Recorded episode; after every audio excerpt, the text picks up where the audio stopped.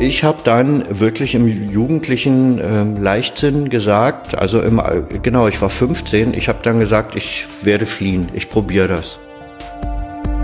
Es gab dann vier Monate später eine Verhandlung und dort wurde ich verurteilt zu anderthalb Jahren Haft, ausgesetzt zur Bewährung auf drei Jahre wegen schweren gewaltsamen Grenzdurchbruchs über die Jugendhäuser und ich wusste, ich hatte es schon geahnt, dass ich in so eine Jugendhaftanstalt komme. Über die Jugendhäuser hatte ich während der Haft schon Sachen erfahren und wusste auch, dass, dass die Jugendhäuser von den älteren Häftlingen auch als die schlimmsten Haftanstalten der DDR eingeordnet werden. Staatsbürgerkunde.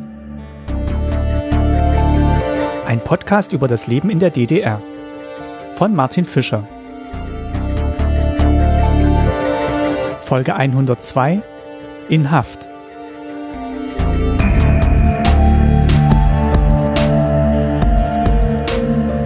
Herzlich willkommen zur neuen Folge Staatsbürgerkunde. Schön, dass ihr wieder zuhört. In dieser Folge geht es um ein schweres und dennoch wichtiges Thema. Mit meinem Gast Ralf Steg spreche ich über seine Zeit als politischer Häftling in einem Jugendhaus in der DDR. Dabei kommen auch an manchen Stellen Dinge während der Haft zur Sprache wie körperliche Misshandlungen oder Demütigungen. Dies schicke ich als Warnung vorweg für alle, die sowas nicht so leicht hören können.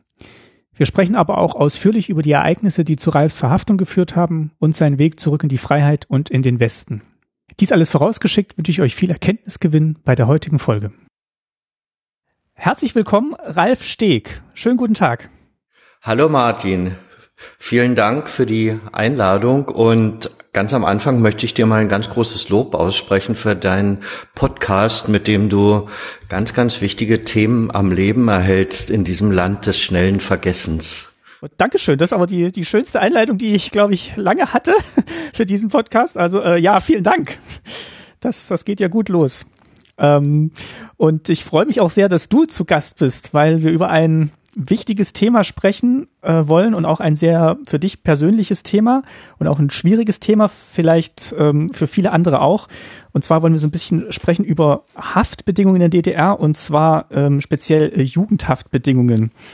Und du hast da eine sehr persönliche Beziehung dazu, beziehungsweise Erfahrungen aus, wie man so schön sagt, erster Hand. Aber wir wollen mal ein bisschen früher anfangen und dich vielleicht erstmal kurz vorstellen. Du bist in der DDR geboren und erzähl doch bitte mal, wo du aufgewachsen bist und wie du dann so als Kind und Jugendlicher die DDR so wahrgenommen hast. Also ich bin in der Lausitz aufgewachsen, genau gesagt in Lauchhammer und habe dort eine total glückliche Kindheit verbracht. Wir hatten ein Haus im Dorfkern, also Lauchhammer ist eine Stadt mit circa 30.000 Einwohnern. Wie viel da jetzt leben, kann ich nicht mehr genau sagen. Und äh, Lauchhammer ist eigentlich eine Stadt, die aus zwei Teilen besteht, also oder für mich aus, als Kind aus zwei Teilen bestanden hat. Einmal dieser alte Dorfkern und dieses Bauernhaus, in dem ich gewohnt habe, mit einem riesigen Obstgarten. Hinter dem Obstgarten haben sich nochmal ganz, ganz lange und große Felder angeschlossen. Aber am Horizont gab es eine Fabrik und zwar das Braunkohlenkombinat ähm, West. Und ähm, in, in, diesem, in diesem Kombinat wurde eben Braunkohle zu Briketts verpresst. Und äh, ein Bild, das ich auch mein Leben lang nicht loswerde, das sind diese brennenden Schornsteine am Horizont. Also nachts hat man das dann immer gesehen, da wurde dann das Gas, was in der Braunkohle äh, drin ist, wurde dann abgefackelt und wie gesagt, am, am Horizont gab es dann immer dieses Bild, eine, eine schwarze Silhouette, also riesengroße Fabriken, die viel, viel von der Fläche her viel, viel größer waren als das Dorf oder die Kleinstadt mit diesen brennenden Schloten. Das hat sich bei dir so eingeprägt als das Bild deiner Heimatstadt. Ja, und wie gesagt, meine, also meine Kindheit war total glücklich. Ich habe wirklich die Tage auf Kirschbäumen verbracht. Also wir hatten diesen großen Garten und Schule hat für mich eigentlich überhaupt keine Rolle gespielt. Also ich war da irgendwie gut und äh, nach der Schule ist sofort der Ranzen in die Ecke geflogen und äh, wir haben dann äh, mit mit meinen Freunden, mit den äh, mit den Jungs aus der Klasse auf dem Feld hinter unserem Hof haben wir dann eigentlich immer Fußball gespielt. Also vom vom Schulschluss bis bis wir dann wieder ins Haus mussten. War die DDR dann für dich so präsent in Form von Pionierveranstaltungen, ähm, irgendwelchen anderen offiziellen Anlässen, wo man halt auch das, den, den Staat so gesehen hat? Ich war schon ein sehr überzeugter, ähm, wie soll ich das sagen? Also nicht DDR-Bürger. Bürger ist man ja in einem Alter von sechs oder acht nicht, da ist man ja ein Kind. Aber ich war ein, ein sehr überzeugter Pionier und ich fand das alles richtig, was dort gemacht wurde. Ich war, ähm, habe auch als erster in unserer Schule das rote Halstuch bekommen für besondere Leistungen und stand auch wirklich hinter diesem Staat. Hat sich das dann geändert im Lauf deines jugendlichen Lebens? Also es war so, dass mein Vater irgendwann mal in den Westen reisen durfte, um seine Familie zu besuchen und kam von da zurück. Und für ihn war das, glaube ich, so ein Erweckungserlebnis. Also aus dieser grauen und traurigen DDR. Also das muss ich ja im Nachhinein sagen. Für mich äh, äh, nicht unbedingt persönlich, aber die DDR war ja eigentlich der langweiligste Staat dieser Erde. Also es ist ja dort fast, fast überhaupt nichts passiert. Natürlich innerhalb der persönlichen Beziehung schon und innerhalb der Freundeskreise, aber als, als Staat an sich ähm, war es traurig, einfach ein trauriges Land. Und mein Vater kam dann zurück und war dann eben, war dann wirklich total begeistert und hat dann gesagt, wir wollen einen Ausreiseantrag stellen. Um also in den Westen, offiziell. Genau, ganz offiziell. Und ich wollte nicht. Und wie gesagt, ich war überzeugter DDR-Bürger und ich war auch ähm, auf einer Eliteschule, also auf der auf der EOS und es war so in der DDR durften nicht alle Schüler oder durften nicht alle Schüler, die gute Noten hatten, Abitur machen, sondern aus jeder Klasse mit 30 Schülern nur zwei. Und ich war auf einer Eliteschule und mir ging's da auch total gut und habe gesagt, ich will nicht. Und dann hat habe ich ihm einen Vorschlag gemacht. Dann habe ich gesagt, wir führen ein Streitgespräch. Und wer argumentativ gewinnt, dem wird gefolgt. Also wenn ich gewonnen hätte, wären wir in der DDR geblieben.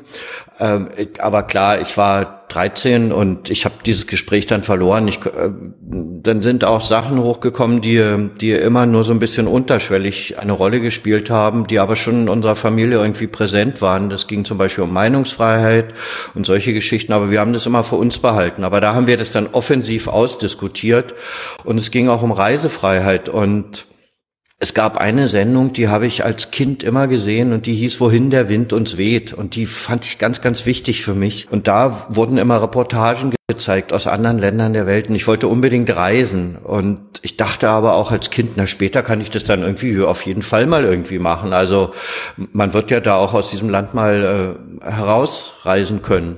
Naja, und dann gab es eben dieses, dieses Battle, das war wirklich ein Battle, was sich dann über acht Stunden hingezogen hat bis nachts um zwei.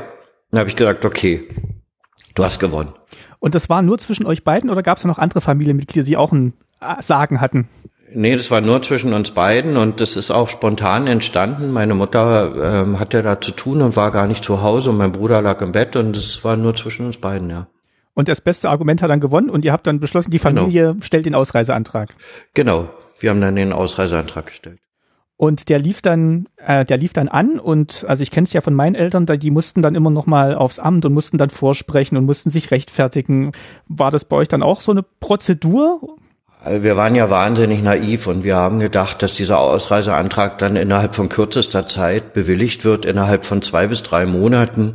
Und meine Eltern haben dann im Prinzip einfach schon mal ganz viele Sachen verkauft, die sie nicht mehr brauchten. Also man kennt ja den deutschen Haushalt, der zu 80 Prozent immer übermöbliert ist. Also sie haben dann ganz viele Sachen verkauft und mein Vater hat dann im Schuppen gestanden und Kisten gebaut.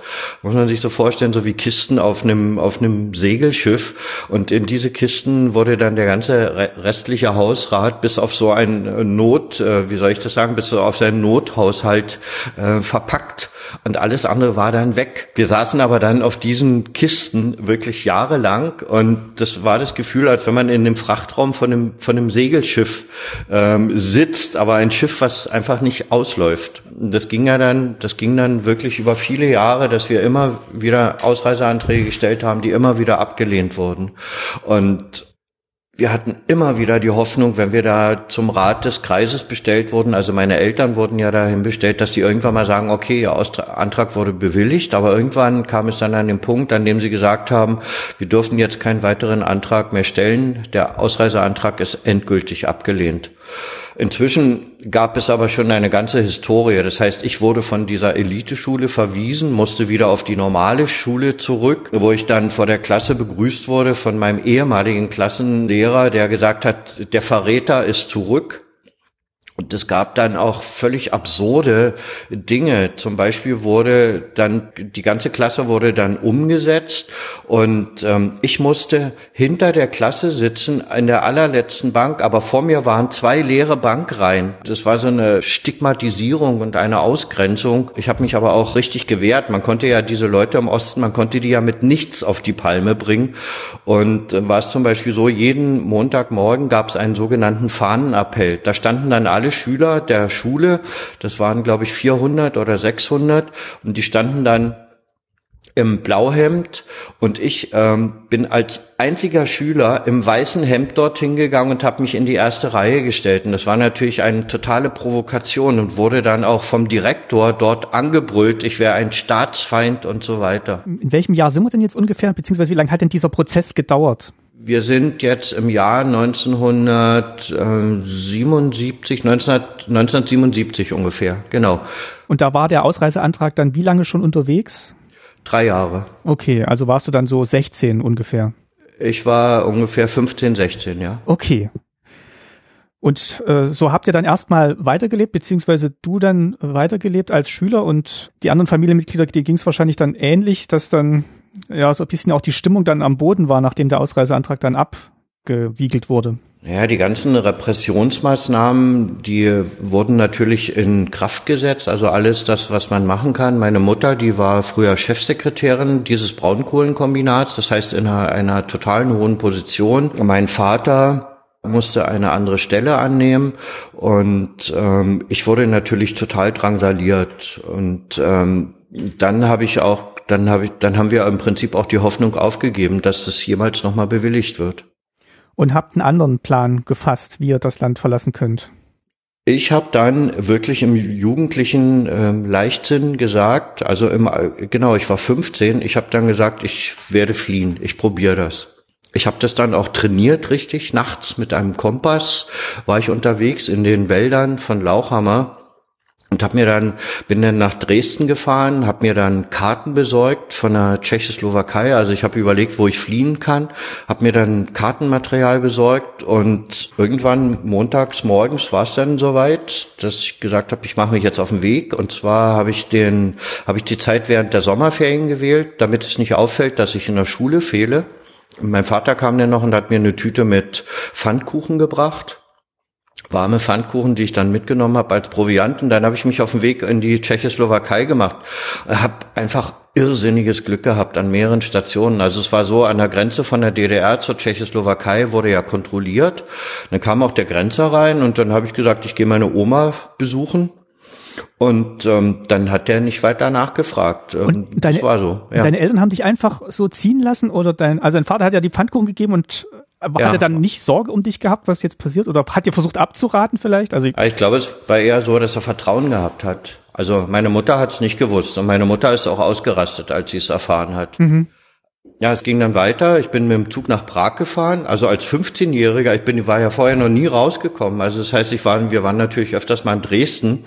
Ähm, bin dann nach Prag gefahren und hatte auch Geld dabei. Ich glaube 300 DDR-Mark und habe mich dort in dem ersten Hotel am Platz eingenistet, eingenistet oder einge, einlogiert. Einquartiert. Ähm, in einem, ja, einquartiert in einem totalen Luxushotel und ich fand das irgendwie ganz toll und ja, und habe dort übernachtet und bin nächsten Tag dann mit dem Bus gefahren an die tschechische Grenze und ungefähr 15 Kilometer vor der tschechischen Grenze ausgestiegen. Und dann war es schon, war schon ähm, fast dunkel und habe mich dann auf dem, ähm, äh, zu Fuß auf den Weg gemacht und mir noch in einem, in einem Dorf, wo ich durchgekommen bin, habe ich mir noch in einem, in einem Eisenwarengeschäft einen Seitenschneider gekauft. Bin dann weitergelaufen und es war kalt, also es war im Winter so 10 Grad unter Null und die Karten war so, waren so ungenau. Also man muss sich das vorstellen, dass diese 15 Kilometer auf dieser Karte nur so zwei Millimeter waren. Also die waren ganz ungenau und die musste mich einfach verlassen, dass ich überhaupt richtig war. Und war auch so, war dann auch ein bisschen so, ähm, so ein bisschen paranoid, wenn so Leute geguckt haben, okay, äh, sind es jetzt schon welche, die dich vielleicht irgendwie melden? Bin dann weitergelaufen und ähm, wusste, dass ich jetzt ganz nah an der Grenze bin, in einem Abstand von so zwei, drei Kilometern. War das dann die Grenze zu Bayern? Ja, das war die Grenze zu Bayern. Okay. Das hatten wir auch abgemacht mit meinem Vater. Er hat gesagt, wenn ich dann in Bayern bin, soll ich zur Kirche gehen und mich dort melden bei einem Pfarrer. Die, okay. Die helfen mir dann. Auf jeden Fall bin ich irgendwann um die Kurve gebogen und stand dann vor einem Grenzposten. Und ich dachte, ach herrje. Dann kam der raus und dann habe ich zu ihm auf Russisch gesagt, ich gehe meine Oma besuchen. Dann guckt er mich so komisch an. Naja, und dann war es das. Dann hat er gesagt, irgendwie schönen Abend noch. Und ich wusste aber, okay, der wird jetzt vielleicht innerhalb von, von zwei, drei Minuten wird der merken, ähm, dass das vielleicht doch alles nicht so in Ordnung war. Bin dann sofort in den Wald gesprungen, aber an, einer, an einem Punkt, wo ich, wo ich, äh, an dem ich noch nicht darauf vorbereitet war. Ich wollte eigentlich viel später in den Wald reingehen. Mhm. Und dann war das Problem, das war ein Urwald, also bei der bayerische Wald auf der tschechischen Seite ein totaler Urwald. Und überall, wo man hingetreten ist, hat es total laut geknackt.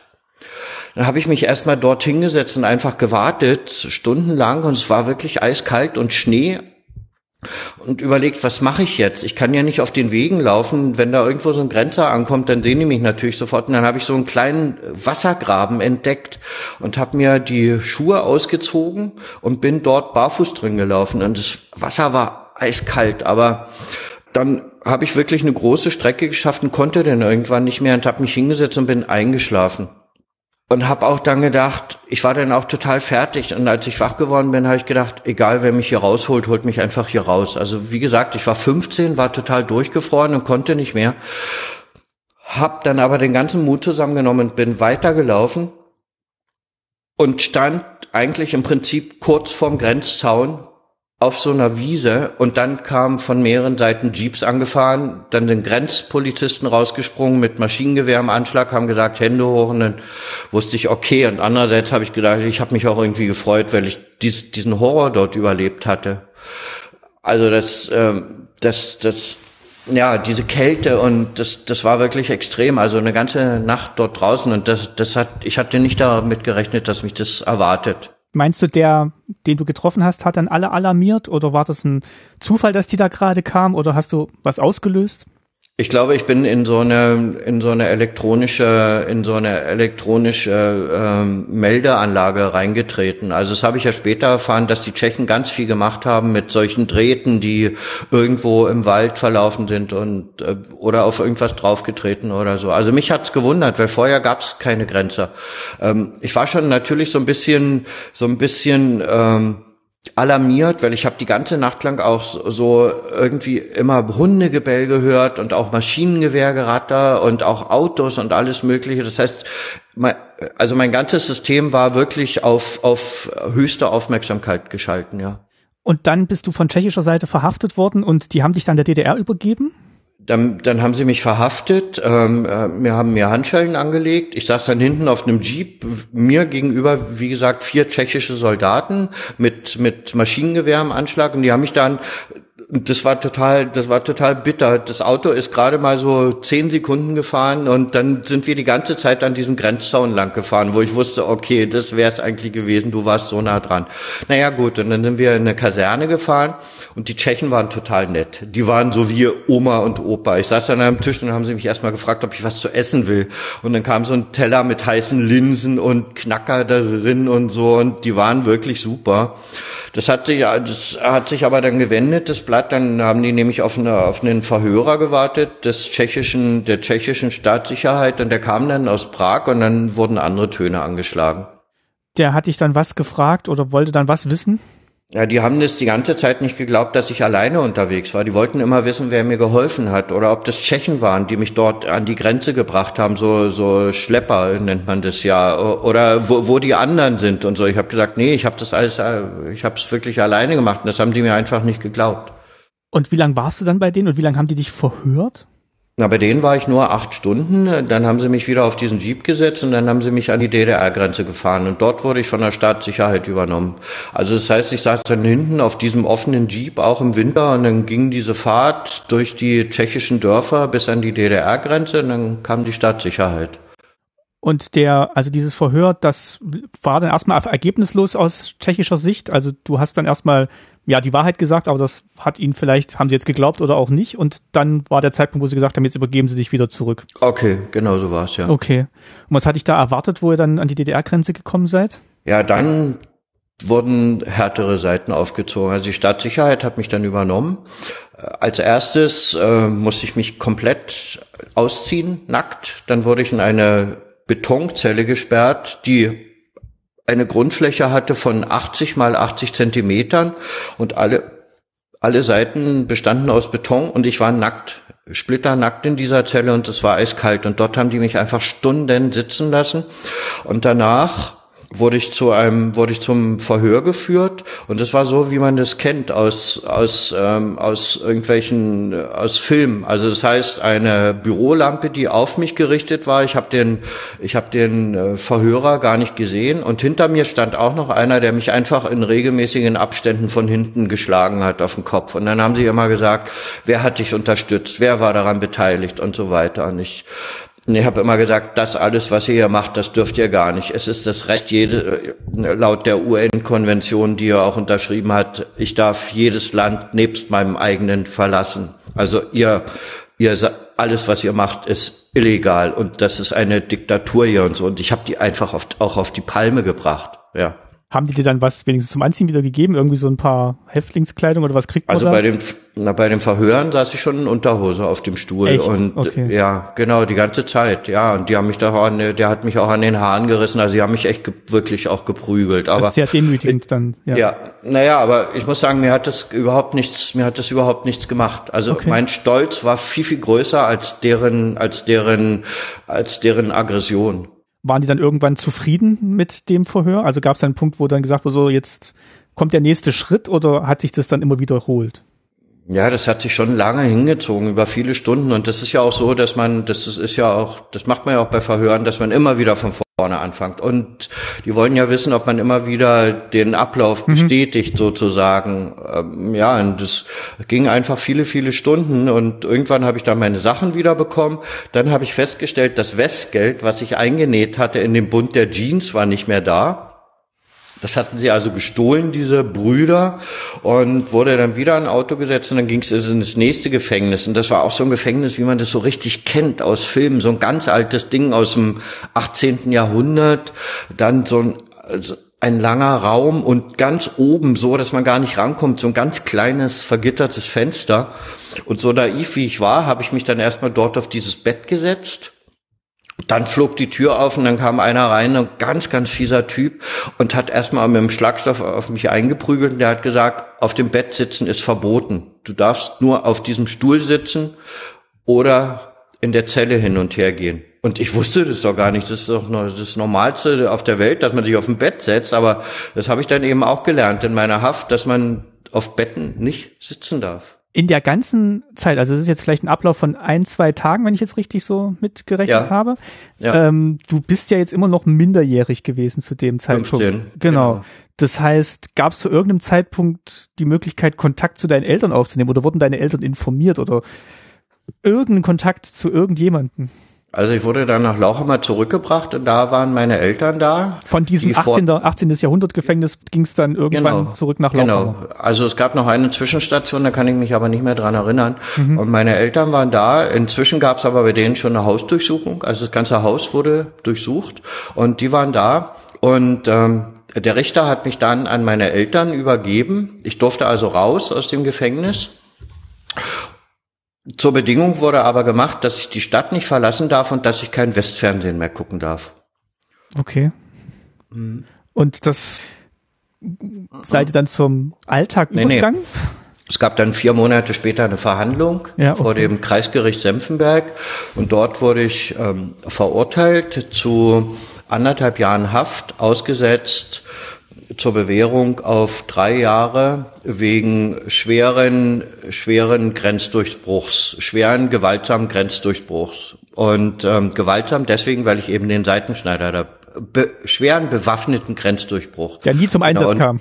Ja, genau. Und ähm, bewaffnet eben deswegen wegen dem Seitenschneider. Also man kann davon ausgehen, dass alle Handwerker, die hier in Deutschland unterwegs sind, bewaffnet sind. Oh je. Also auch drei Jahre Bewährung heißt, du, Genau. du konntest dich einigermaßen frei bewegen, aber hattest Auflagen. Ja, Auflagen zum Beispiel, dass ich die, diese kleine Stadt nicht verlassen durfte und dass ich meine, meinen Schulabschluss machen musste und danach eine Lehre beginnen. Das habe ich dann auch gemacht. Also die Schule habe ich beendet. Ähm, nur mal zum Vergleich. Vorher war mein Notendurchschnitt bei 1, irgendwas. Und ähm, als ich die Schule dann verlassen habe, war er dann bei 3,8 oder irgendwie 4. Grad, grad so haben sie dich durchkommen lassen. Genau, haben sie mich gerade irgendwie durchkommen lassen. Und dann war es so, ich habe dann eine Lehre angefangen als Kraftfahrer, weil ich auch dachte, für den Fall, dass ich wirklich lange in der DDR bleiben muss, habe ich wenigstens meine Unabhängigkeit, also wie man das so kennt von Johnny Cash. Man sitzt dann auf so einem LKW und äh, man sieht, fährt, fährt über Land, genau. Und dann war es aber so, ähm, jeder, der in der DDR eine Ausbildung gemacht hat, oder ich glaube sogar jeder Jugendliche muss irgendwann zur vormilitärischen Ausbildung. Das heißt, man fährt dann mit der gesamten Klasse oder mit den, mit den gesamten äh, Mitlehrlingen in ein Camp und da muss man dann im Sand rumrobben mit Holzgewehren, man muss marschieren, ähm, man muss, äh, man hat Staatsbürgerkundeunterricht und so weiter. Und da habe ich mich aber geweigert, weil ich gesagt habe, ich werde nicht mehr für diesen Staat, werde ich nicht mehr kämpfen und hab, bin auch dann zu unserem Lehrmeister reingegangen und habe gesagt, ich weigere mich. Dieser Typ, der hat dann so gebrüllt, also man muss sich das vorstellen, wie, wie, äh, äh, wie wie, wie jemanden, der, der, der völlig die Kontrolle über sich verliert, der Schaum vorm Mund hat, die Spucke fliegt durch den Raum und der hat dann gebrüllt, Steg, ich werde Ihnen, Sie werden hier in diesem Staat keinen Fuß mehr auf den Tisch bekommen und so. Dann wurde mein Vater sofort geholt und mein Vater hat gesagt, er steht hinter seinem Sohn mir wurde dann diese Lehrstelle gekündigt und dann kam drei Tage später ein Schreiben vom, vom ähm, ich glaube auch vom Kreisgericht, äh, Kreisgericht Senftenberg, dass die Bewährungsbedingungen nicht erfüllt sind. Die Bewährung ist aufgehoben und ich habe mich am Montag in einer Woche im, ähm, im, in der Haftanstalt Cottbus zu melden. Und da gab es auch kein Intervenieren, kein, ähm, kein Einspruch oder da gab es auch keine Prüfung, ob jetzt diese Reaktion gerechtfertigt war? Von deinem Chef jetzt zum Beispiel?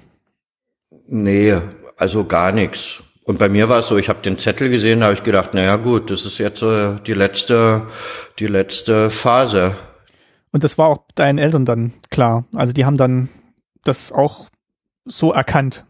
Ja, meine Mutter fand es natürlich schrecklich. Also meine Mutter hat fürchterlich gelitten während der ganzen Zeit, während der, während der Zeit des Ausreiseantrags und auch während meiner Haftzeit.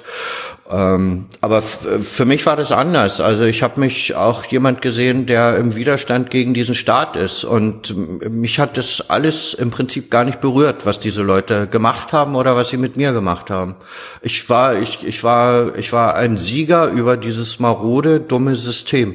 Wann hat sich das denn bei dir so, würdest du sagen, kannst du das benennen, wo sich das so gedreht hat, wo du sagst, am Anfang warst du auch bei den Jungpionieren sehr aktiv und hast, ähm, hast es eigentlich ganz gut gefunden und jetzt diese, diese Einschätzung, kam das so, während ihr euch dann auf diese Ausreise vorbereitet habt innerlich? War das, war das die Zeit?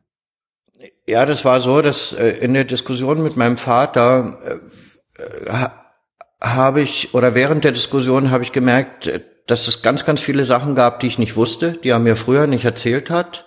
Und da hat mein Gehirn angefangen zu arbeiten in, in diesem, in diesem Bereich. Also raus aus dem Bereich Fußball spielen, Kirschen essen, ähm, irgendwie an die Zukunft denken, vielleicht als Pilot oder irgendwie sowas. Ähm, da sind dann andere Sachen wichtig geworden und ich habe dann, ich habe dann angefangen, mich da reinzuknien in dieses ganze Thema Menschenrechte und so weiter und habe mich wirklich damit beschäftigt. Und ich bin auch bis heute noch ein Mensch, der sich wirklich für Politik und Menschenrechte interessiert. Ja, und dann habe ich gemerkt, okay, dieser ganze Staat ist einfach ein riesengroßes Lügengebilde. Das heißt, in diesen acht Stunden, wo ihr diskutiert habt, habt ihr wirklich viel auf den Tisch gebracht, offensichtlich. Ja, ja. Okay, äh, jetzt hast du noch eine Woche Zeit quasi, bis äh, du dich da melden musst, bis dein Haftantritt ist. Was, was macht man denn so in dieser letzten Woche oder was macht man denn so am letzten Tag? Wie, wie geht man damit um? Ja, das war so, ich hatte ja, ich hatte ja Geld angespart und dann habe ich zu meinem besten Freund gesagt, komm, wir fahren nach Berlin und hauen einfach das Geld auf den Kopf. Wir wussten gar nicht, was wir da wollten, aber wir haben gesagt, wir trampen dahin, so wie man das so macht, als, als, als, ähm, da war ich glaube ich jetzt dann 16, dann sind wir nach Berlin gefahren, das hat auch gut geklappt und wir waren dann auf dem Alexanderplatz und plötzlich kamen zwei Volkspolizisten und haben gesagt, dürfen wir mal bitte Ihre Ausweise sehen? Dann habe ich meinen Ausweis gezeigt, PM12. Und mit diesem Ausweis durfte man ja Berlin nicht verlassen, also Lauchermann nicht verlassen. Und dann haben sie gesagt, ähm, zur Klärung einer Angelegenheit oder so, haben sie gesagt, ähm, ich soll bitte mitkommen. Naja. Das heißt, das war dieser Ausweis, wo du Lauchhammer nicht verlassen durftest aufgrund der Verurteilung. Ja, also es gab ja die, Staatssicherheit oder die Volkspolizei hatte ja in der DDR bei Leuten, die nach den Richtlinien der DDR straffällig geworden sind, totale Befugnisse. Zum Beispiel durften die Hausdurchsuchungen machen ohne richterlichen Beschluss. Also sie durften einfach in das Haus kommen. Äh, die hatten auch Schlüssel zum Teil. Also sie durften sich dann jederzeit Zutritt verschaffen. Und bei mir war es eben so, ich durfte, äh, durfte eben in dieser DDR, die man auch nicht verlassen durfte, durfte ich dieses kleine Lauchhammer dann nicht mehr verlassen. Ja. Und da haben, ja, und ja. das war jetzt ein Zufall, dass sie dich da in Berlin kontrolliert haben. Also es ist ja wirklich. Nee, wie ich später erfahren habe, war mein bester Freund Informant der, also ich weiß es bis heute nicht genau, aber es war wohl so, dass er Informant der Stadtsicherheit war. Und äh, diese ganze Reise wurde von Anfang an beobachtet. Okay, das, aber ich wollte schon sagen, in so einer Riesenstadt wie Berlin, das muss ja wirklich mit dem Teufel zugehen, dass man da genau jetzt kontrolliert wird. Ja, das hat mich auch gewundert, weil ich habe sie kommen sehen und aus einer großen Entfernung, vielleicht von, vielleicht mit einem Abstand von 50 oder 70 Metern, kamen die sehr, sehr zielstrebig auf uns beide zu. Gut, das heißt, du konntest dich dann wahrscheinlich nicht melden in, in Lauchhammer oder in Senftenberg, sondern wurdest nee. in Berlin. Ähm, genau. Ging es in Berlin mit dir weiter. Und das ist jetzt auch die Geschichte von einer langen Odyssee, habe ich hier mir aufgeschrieben. Ähm, ja, schilder doch mal, wie, wie ging es denn dann, wie ging es denn dann weiter? Ja, ich habe ja, ich, ich hatte ja, ich sag mal so, die Möglichkeit, sehr, sehr viele Haftanstalten kennenzulernen, so wie man so, ähm, so mit Studioses so Rundreisen ja. macht und ganz viele antike Städten anschaut, durfte ich, durfte ich in der DDR ganz viele Haftanstalten besichtigen. Also es ging zuerst los, ich wurde in ein, ich wurde in ein Krankenhaus gefahren und dort wurde untersucht, ob ich haftfähig bin. Als nächstes ging es dann in die Rummelsburger Bucht. Das kann man auch heute noch besichtigen. Dort gab es ein Kinderheim, ähm, was sehr, sehr berüchtigt war. Und Dort äh, musste ich zu der Leiterin und diese äh, äh, Leiterin hat mich erstmal total zusammengeschnauzt und hat dann zu mir gesagt, ich soll runter und die Toiletten putzen. Das war alles gedacht, noch an dem, an dem Tag oder einen Tag später? Genau, das war alles, war alles an dem Tag. Ich soll, ich soll dort unten die Toiletten putzen. Ich habe zu ihr gesagt, äh, wieso soll ich denn hier die Toiletten putzen? Erstmal, ich, ich bin gerade angekommen, ich habe da noch nicht mal, ich, ich war noch nicht mal auf der Toilette und außerdem mache ich das nicht. Dann hat sie mich in der Toilette auch an den Haaren gezogen, quer durch die Toilette gezogen hat mich verprügelt. Ähm, das ging nachher so weiter. Ich wurde, es war ja schon spät abends, so um elf oder so, dann wurde ich eingeschlossen in einen Raum mit 20 anderen Jungs und bin, habe mich in das Bett gelegt und die kamen plötzlich alle und sind über mich hergefallen und haben, ich habe mich dann unter die Decke verzogen, habe die Decke über meinen Kopf gehalten und die haben auf mich eingeprügelt dann. Ähm, das hat mir aber nicht so viel ausgemacht, weil äh, ja, ich weiß auch nicht, ich habe mich einfach gut geschützt oder so. Also sie haben auch versucht, mich hervorzuziehen, ich habe mich gewehrt dann. Auf jeden Fall war dann irgendwann Ruhe. Und nächsten Tag ging es dann in die Keibelstraße, also die gibt's ja auch heute noch. Man mhm. kann dieses Gefängnis auch besichtigen. Das ist eigentlich auch in dem Zustand, wie es vor 30 Jahren noch war. Also ich würde es auch empfehlen, da mal hinzugehen. Und dort ähm, saß ich, da, dort musste ich dann ähm, als erstes mal zum sogenannten Kalfaktor. Man äh, als ähm, als Häftling muss man ja alles ablegen, immer wieder ausziehen. Das kennt man auch aus Filmen. Man muss sich bücken und so weiter und so fort. Und als äh, 16, da war ich 16. Das ist schon auch ein bisschen komisch, ähm, dass wenn man plötzlich splitternackt fremden Leuten gegenübersteht, die auch noch den Gummiknüppel in der Hand haben und den immer auch so äh, zum Spaß noch in der Hand dann drehen. Naja, und dann habe ich zum ersten Mal im Leben Häft Häftlingssachen ähm, bekommen und saß dann in saß dann plötzlich alleine in der Zelle. Und das war schon deprimierend. Also das, da, als die Zellentür zugegangen ist, in, in Gefängnissen passiert ja alles immer mit Geräuschen. Also es gab einen riesen Knall, die Zellentür ist zugeflogen und ich saß dann alleine. Und da bin ich schon auch innerlich äh, das einzige Mal, auch da, das erste, aber auch das einzige Mal hatte ich auch so einen Zusammenbruch und habe gedacht, oh Gott, ist das schrecklich. Also aus meiner, aus dieser Freiheit daraus, wo ich so mit meinem Motorrad über die Dörfer gefahren bin und ähm, die Lausitz ist ja auch das sonnigste neben der neben dem Bodensee, das äh, äh oder neben dem äh, neben Freiburg oder so, mhm. das, das äh, die die sonnigste Gegend von Deutschland. Also aus dieser glücklichen Jugend plötzlich in diese Zelle das war extrem. Und man sitzt ja da, es gab ja gar nichts. Ich hatte nichts, ich hatte kein Buch, gar nichts. Man sitzt dort die ganze Zeit. Wie gesagt, auf dem Bett darf man nicht, darf man nicht sitzen. Und man hört, das, was man hört, sind die Wegelchen, die das Essen bringen. Und am Anfang dachte ich immer, das ist schon total nah, weil das so laut ist. Alle Geräusche verstärken sich ja bis ins Unendliche. Dann äh, später habe ich dann gemerkt, es dauert zwei Stunden, bis der mit dem Essenwagen kommt, mit, mit dem Essenswagen. Und das Essen ist ja das Einzige, was am Tag passiert. Also es passiert nichts anderes, nur Essen. Und dann kommt natürlich total ekelhaftes Essen. Und ähm, wir hätten auch das Recht gehabt auf, auf Freigang, aber das wurde auch nicht eingehalten. Also es gab einfach Tage, da wurde es nicht gemacht. Und dieser Freigang war oben auf dem Dach des Gefängnisses. Und da musste man, wurde die Zelle aufgeschlossen, da hieß es immer äh, Häftling Nummer so und so, Freigang. Da musste man raus, dann musste man sich mit dem Gesicht zur Wand stellen und dort warten, bis die gesagt haben, kehrt und dann ging es dann in einer Linie mit anderen Häftlingen dann praktisch bis nach oben. Dort durfte man nicht sprechen. Ähm, eine halbe Stunde ging man dort im Kreis und wurde dann wieder eingeschlossen. War das jetzt, ähm, war das jetzt so eine Art Untersuchungshaft oder war das jetzt schon die Haft, die du hättest antreten müssen? Wurde dir jemals gesagt, warum du jetzt hier bist und wie, wie jetzt so die Aussicht sind? Nie, nie. Also äh, das war keine Untersuchungshaft. Das war natürlich jetzt die Verbüßung der Haftstrafe von anderthalb Jahren. Okay, das haben sie, haben sie dann quasi direkt aber, von Berlin aus genau, begonnen zu genau. vollstrecken. Ja, aber Informationen darüber, wie jetzt irgendwas weitergeht oder ob man, äh, wie lange man dort ist oder ob man, ob dann äh, zum Beispiel irgendwann mal ein Mithäftling kommt oder so, gab es überhaupt nicht. Also man wurde über nichts informiert. Dieses, dieses Zitat von dir, was du mir im Vorgespräch gesagt hast, das dass du dich gefühlt hast wie aus dem Leben gerissen. War das diese Situation, die du gerade geschildert hast, wo die Tür zugefallen ist, dass dir erstmal so bewusst geworden ist, das ist es jetzt? Ja, da habe ich wirklich gedacht, jetzt wird's ernst. Also das ist Gefängnis. Auch dieses, dieses völlige Ausgeliefertsein. Dieses, also dieses Entrechtete, das wurde ja, ähm, also kommen wir später vielleicht noch drauf zu sprechen, Halle. Äh, Halle war ja dann der Höhepunkt der absoluten Entrechtung. Also man hatte in der DDR als Häftling keinerlei, wirklich keinerlei Rechte. Halle war dann so die, die, die Station, an der du am längsten warst, also ganz am Ende am längsten warst. Ja ähm, von, äh, von der Keibelstraße aus. Ähm, wie lange bist du da geblieben? In der Keibelstraße war ich zwei Wochen. Und dann ging es aber in Berlin noch weiter, ne? Erstmal. Dann ging es in die Rummelsburger Bucht, äh, in eine sogenannte Trapozelle, Transportzelle. Dort saß ich mit 100 Häftlingen eine Nacht. Das waren aber alles alte Häftlinge, auch sehr erfahrene Leute, die zum Teil 20 Jahre ihres Lebens im Gefängnis zugebracht haben. Und die waren alle okay. Ich war dort ich war dort ein bisschen so das Nesthäkchen, also die haben einfach auf mich aufgepasst und mit denen habe ich gesprochen. Was aber extrem war, es, äh, die Zelle war total düster.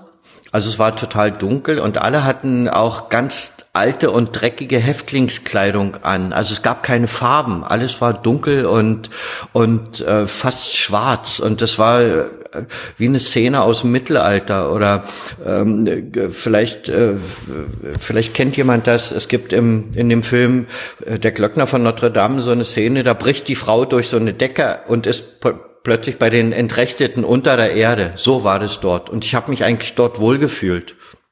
Haben die haben die irgendwas von sich erzählt? Haben die irgendwie gesagt, wie sie hierher gekommen sind, wie, wie sie es einschätzen, ob auf was du dich gefasst machen musst vielleicht auch? Also ich habe immer versucht zu fragen, ob sie wissen, was jetzt was jetzt kommt für mich, aber es wusste es wusste dann keiner. Also irgendwann war es auch so, alle haben dann irgendwie geschlafen und ja, und dann ging's, dann ging's weiter, dann ging's nach Cottbus mit dem, ich glaube mit, das weiß ich auch nicht mehr genau, mit so, es gab früher so Barkasse, so, das waren so kleine Lieferwagen, so wie, wie VW-Busse. Und draußen stand Obst und Gemüse oder frischer Fisch oder so. Und in diesen kleinen Autos waren nochmal fünf oder sechs Zellen drin, die jeweils äh, eine Grundfläche hatten von auch so 70 mal 70 Zentimetern. Da ging es nach Cottbus. Cottbus war auch noch ganz gemütlich. Dort hat man irgendwie seine Ruhe gehabt. Dort war ich merkwürdigerweise in einem Untersuchungsgefängnis und saß mit einem Zechpreller zusammen und einem Sodomisten. Ähm, also dem wurde das irgendwie angehängt oder so. Ich glaube, das war keiner. Aber ihm wurde angehängt, dass er Sex mit einem Huhn gehabt hätte. Ich glaube, das, das war nicht so ein ähm, Genau, dort war ich auch noch mal zwei Wochen. Ähm, wir saßen aber eigentlich den ganzen Tag lang nur auf den Betten und haben geraucht. Und äh, die Wärter, ähm, die waren, denen war das eher so egal, die haben gar nicht so geguckt, was wir da machen.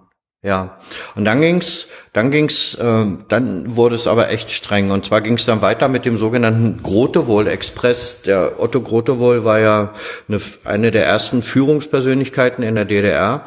Und das war ein umgebauter Zug. Und diese, diese Zugeinheiten, die hingen an den ganz normalen Personenzügen die Fenster waren aber weiß, Milchglasfenster, und dort wurden Abteile eingebaut. Und man saß da auch in, Hand, in Handschellen. Und die Züge wurden immer an andere Züge angehängt. Und wenn man weiß, dass in der DDR der Personenverkehr auf der Schiene sowieso schon total langsam war, also dass man wirklich lange, lange gebraucht hat, um sein Ziel zu erreichen. Mit diesem Grotewol Express war das noch viel schlimmer. Die wurden dann einfach mal irgendwo zehn Stunden oder zwölf Stunden irgendwo abgestellt, bis dann wieder der nächste Zug kam, an den sie angehängt wurden. Und wir saßen saßen dort in diesem Zug. Ähm, es war total warm. Wir hatten nichts zu trinken, wir hatten nichts zu essen. Also es war fürchterlich und ich hatte auch das Gefühl, diese Reise hört nie mehr auf, bis wir dann angekommen sind in Halle auf dem Hauptbahnhof, äh, mitten im Berufsverkehr. Der Zug ist auf ein, auf ein Nebengleis gefahren. Wir sind ausgestiegen, in Handschellen, immer zu zweit aneinander gekettet und von gegenüber haben die Leute gerufen, Verbrecher, ihr gehört ins Gefängnis, einsperren sollte man euch. Also richtig hasserfüllte Leute auf den, auf den gegenüberliegenden Bahnsteigen. Und das Ding ist, die wussten ja gar nicht, was wir gemacht haben. Also bei mir äh, ich war ja ein politischer Häftling, aber äh, wurde von denen einfach als Verbrecher abgestempelt. Und das war schon, das war schon sehr, sehr ernüchternd. Also diesen Hass zu spüren.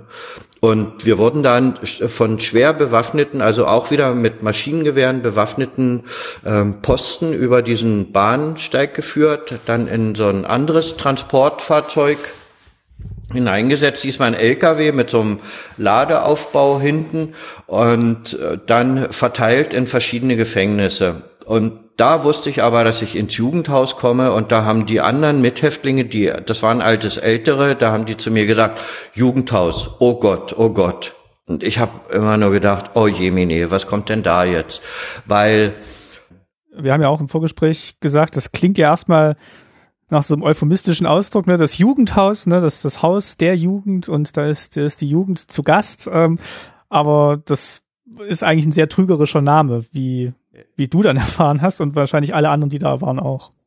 Ja, es ist auch, ist auch heute noch so, selbst bei, bei Menschen, die sich auskennen mit der Geschichte der DDR, dass, dass die diese Haftanstalten immer einordnen in Anführungsstrichen unter, unter Jugendclub. Also man, man macht dort so ein bisschen Graffitis an die Außenwände, spielt Tischtennis, sitzt so mit den Mädels auf einer Bank rum äh, vor dem Jugendclub und es war leider ganz, ganz anders. Wie sah denn, wie sah denn dann so dieser, also du bist da angekommen und das war jetzt ja dann auch der Ort, wo du die längste Zeit dann warst. Ähm, ja kriegst, hast du dann tatsächlich eine, eine Zelle bekommen, eine eigene Zelle, wo man dann vielleicht auch sagen kann, das ist jetzt so ein persönlicher Bereich erstmal oder wie, wie sah das denn da aus, als du da angekommen bist? Also es war so, wie man sich das vorstellt, wenn im Fernsehen über Horrorhaftanstalten berichtet wird. Ein großer Hof, ähm, die Tür wurde aufgerissen von diesem LKW, dann wurde gebrüllt raus ähm, im, man muss Laufschritt, Laufschritt, äh, auch ähm, Wärter mit einem Schlagstock in der Hand. Ähm, dann mussten wir auf einem Hof, auf einem Betonhof, in, auf dem in der Mitte, so, also ungefähr 100 Meter lang, ähm, dort mussten wir antreten und rechts und links standen äh, total graue Plattenbauten und dann sind wir auf die sogenannte Zugangsstation gekommen. Äh, das ging los mit dem Friseur, also die Haare wurden abgeschnitten und als nächstes haben wir äh, Kleidung bekommen und zwar ausgediente Uniform, ganz dreckige alte Uniform, äh, blaue, die aber nicht mehr blau waren, sondern wirklich blau-schwarz. Und dort mussten wir alles lernen, um auf den späteren Stationen des Jugendhauses gut mitmachen zu können, sage ich jetzt mal. Und was wir hauptsächlich lernen mussten, war marschieren. Das heißt, wir mussten stundenlang am Tag marschieren im Stechschritt ähm, und immer wieder geradeaus, links, um. Und das, dass es geklappt hat, hat man dann immer, hat man daran gehört, dass es wirklich nur noch ein Knall war. Also kehrt, Marsch, Knall und dann wirklich ein total lauter Knall über den Hof. Dann kam der Schall wieder zurück. Von den Stiefeln und, quasi, die ja, dann. Ja, an den Stiefeln. Ja. Und wenn es zum Beispiel einen Knall gab, Knall und dann kurz drauf versetzt noch einer, dann wurde sofort ein Schuldiger ausgemacht. Also irgendjemand aus der Gruppe, der nicht marschieren konnte oder nicht so, dass es richtig war. Und ähm, der wurde dann später dann bestraft. Ja, und auf dieser Zugangsstation waren wir, ich glaube, eine Woche, anderthalb Wochen und dann sind wir auf die richtige Station, auf der man dann die Restzeit seiner Haft ähm, verbüßen musste. Und das ging damit los, dass, dass die schon an den Gittern standen, die Althäftlinge, und dann schon gerufen haben, komm mal rein. Und auch so mit Schimpfwörtern und so weiter.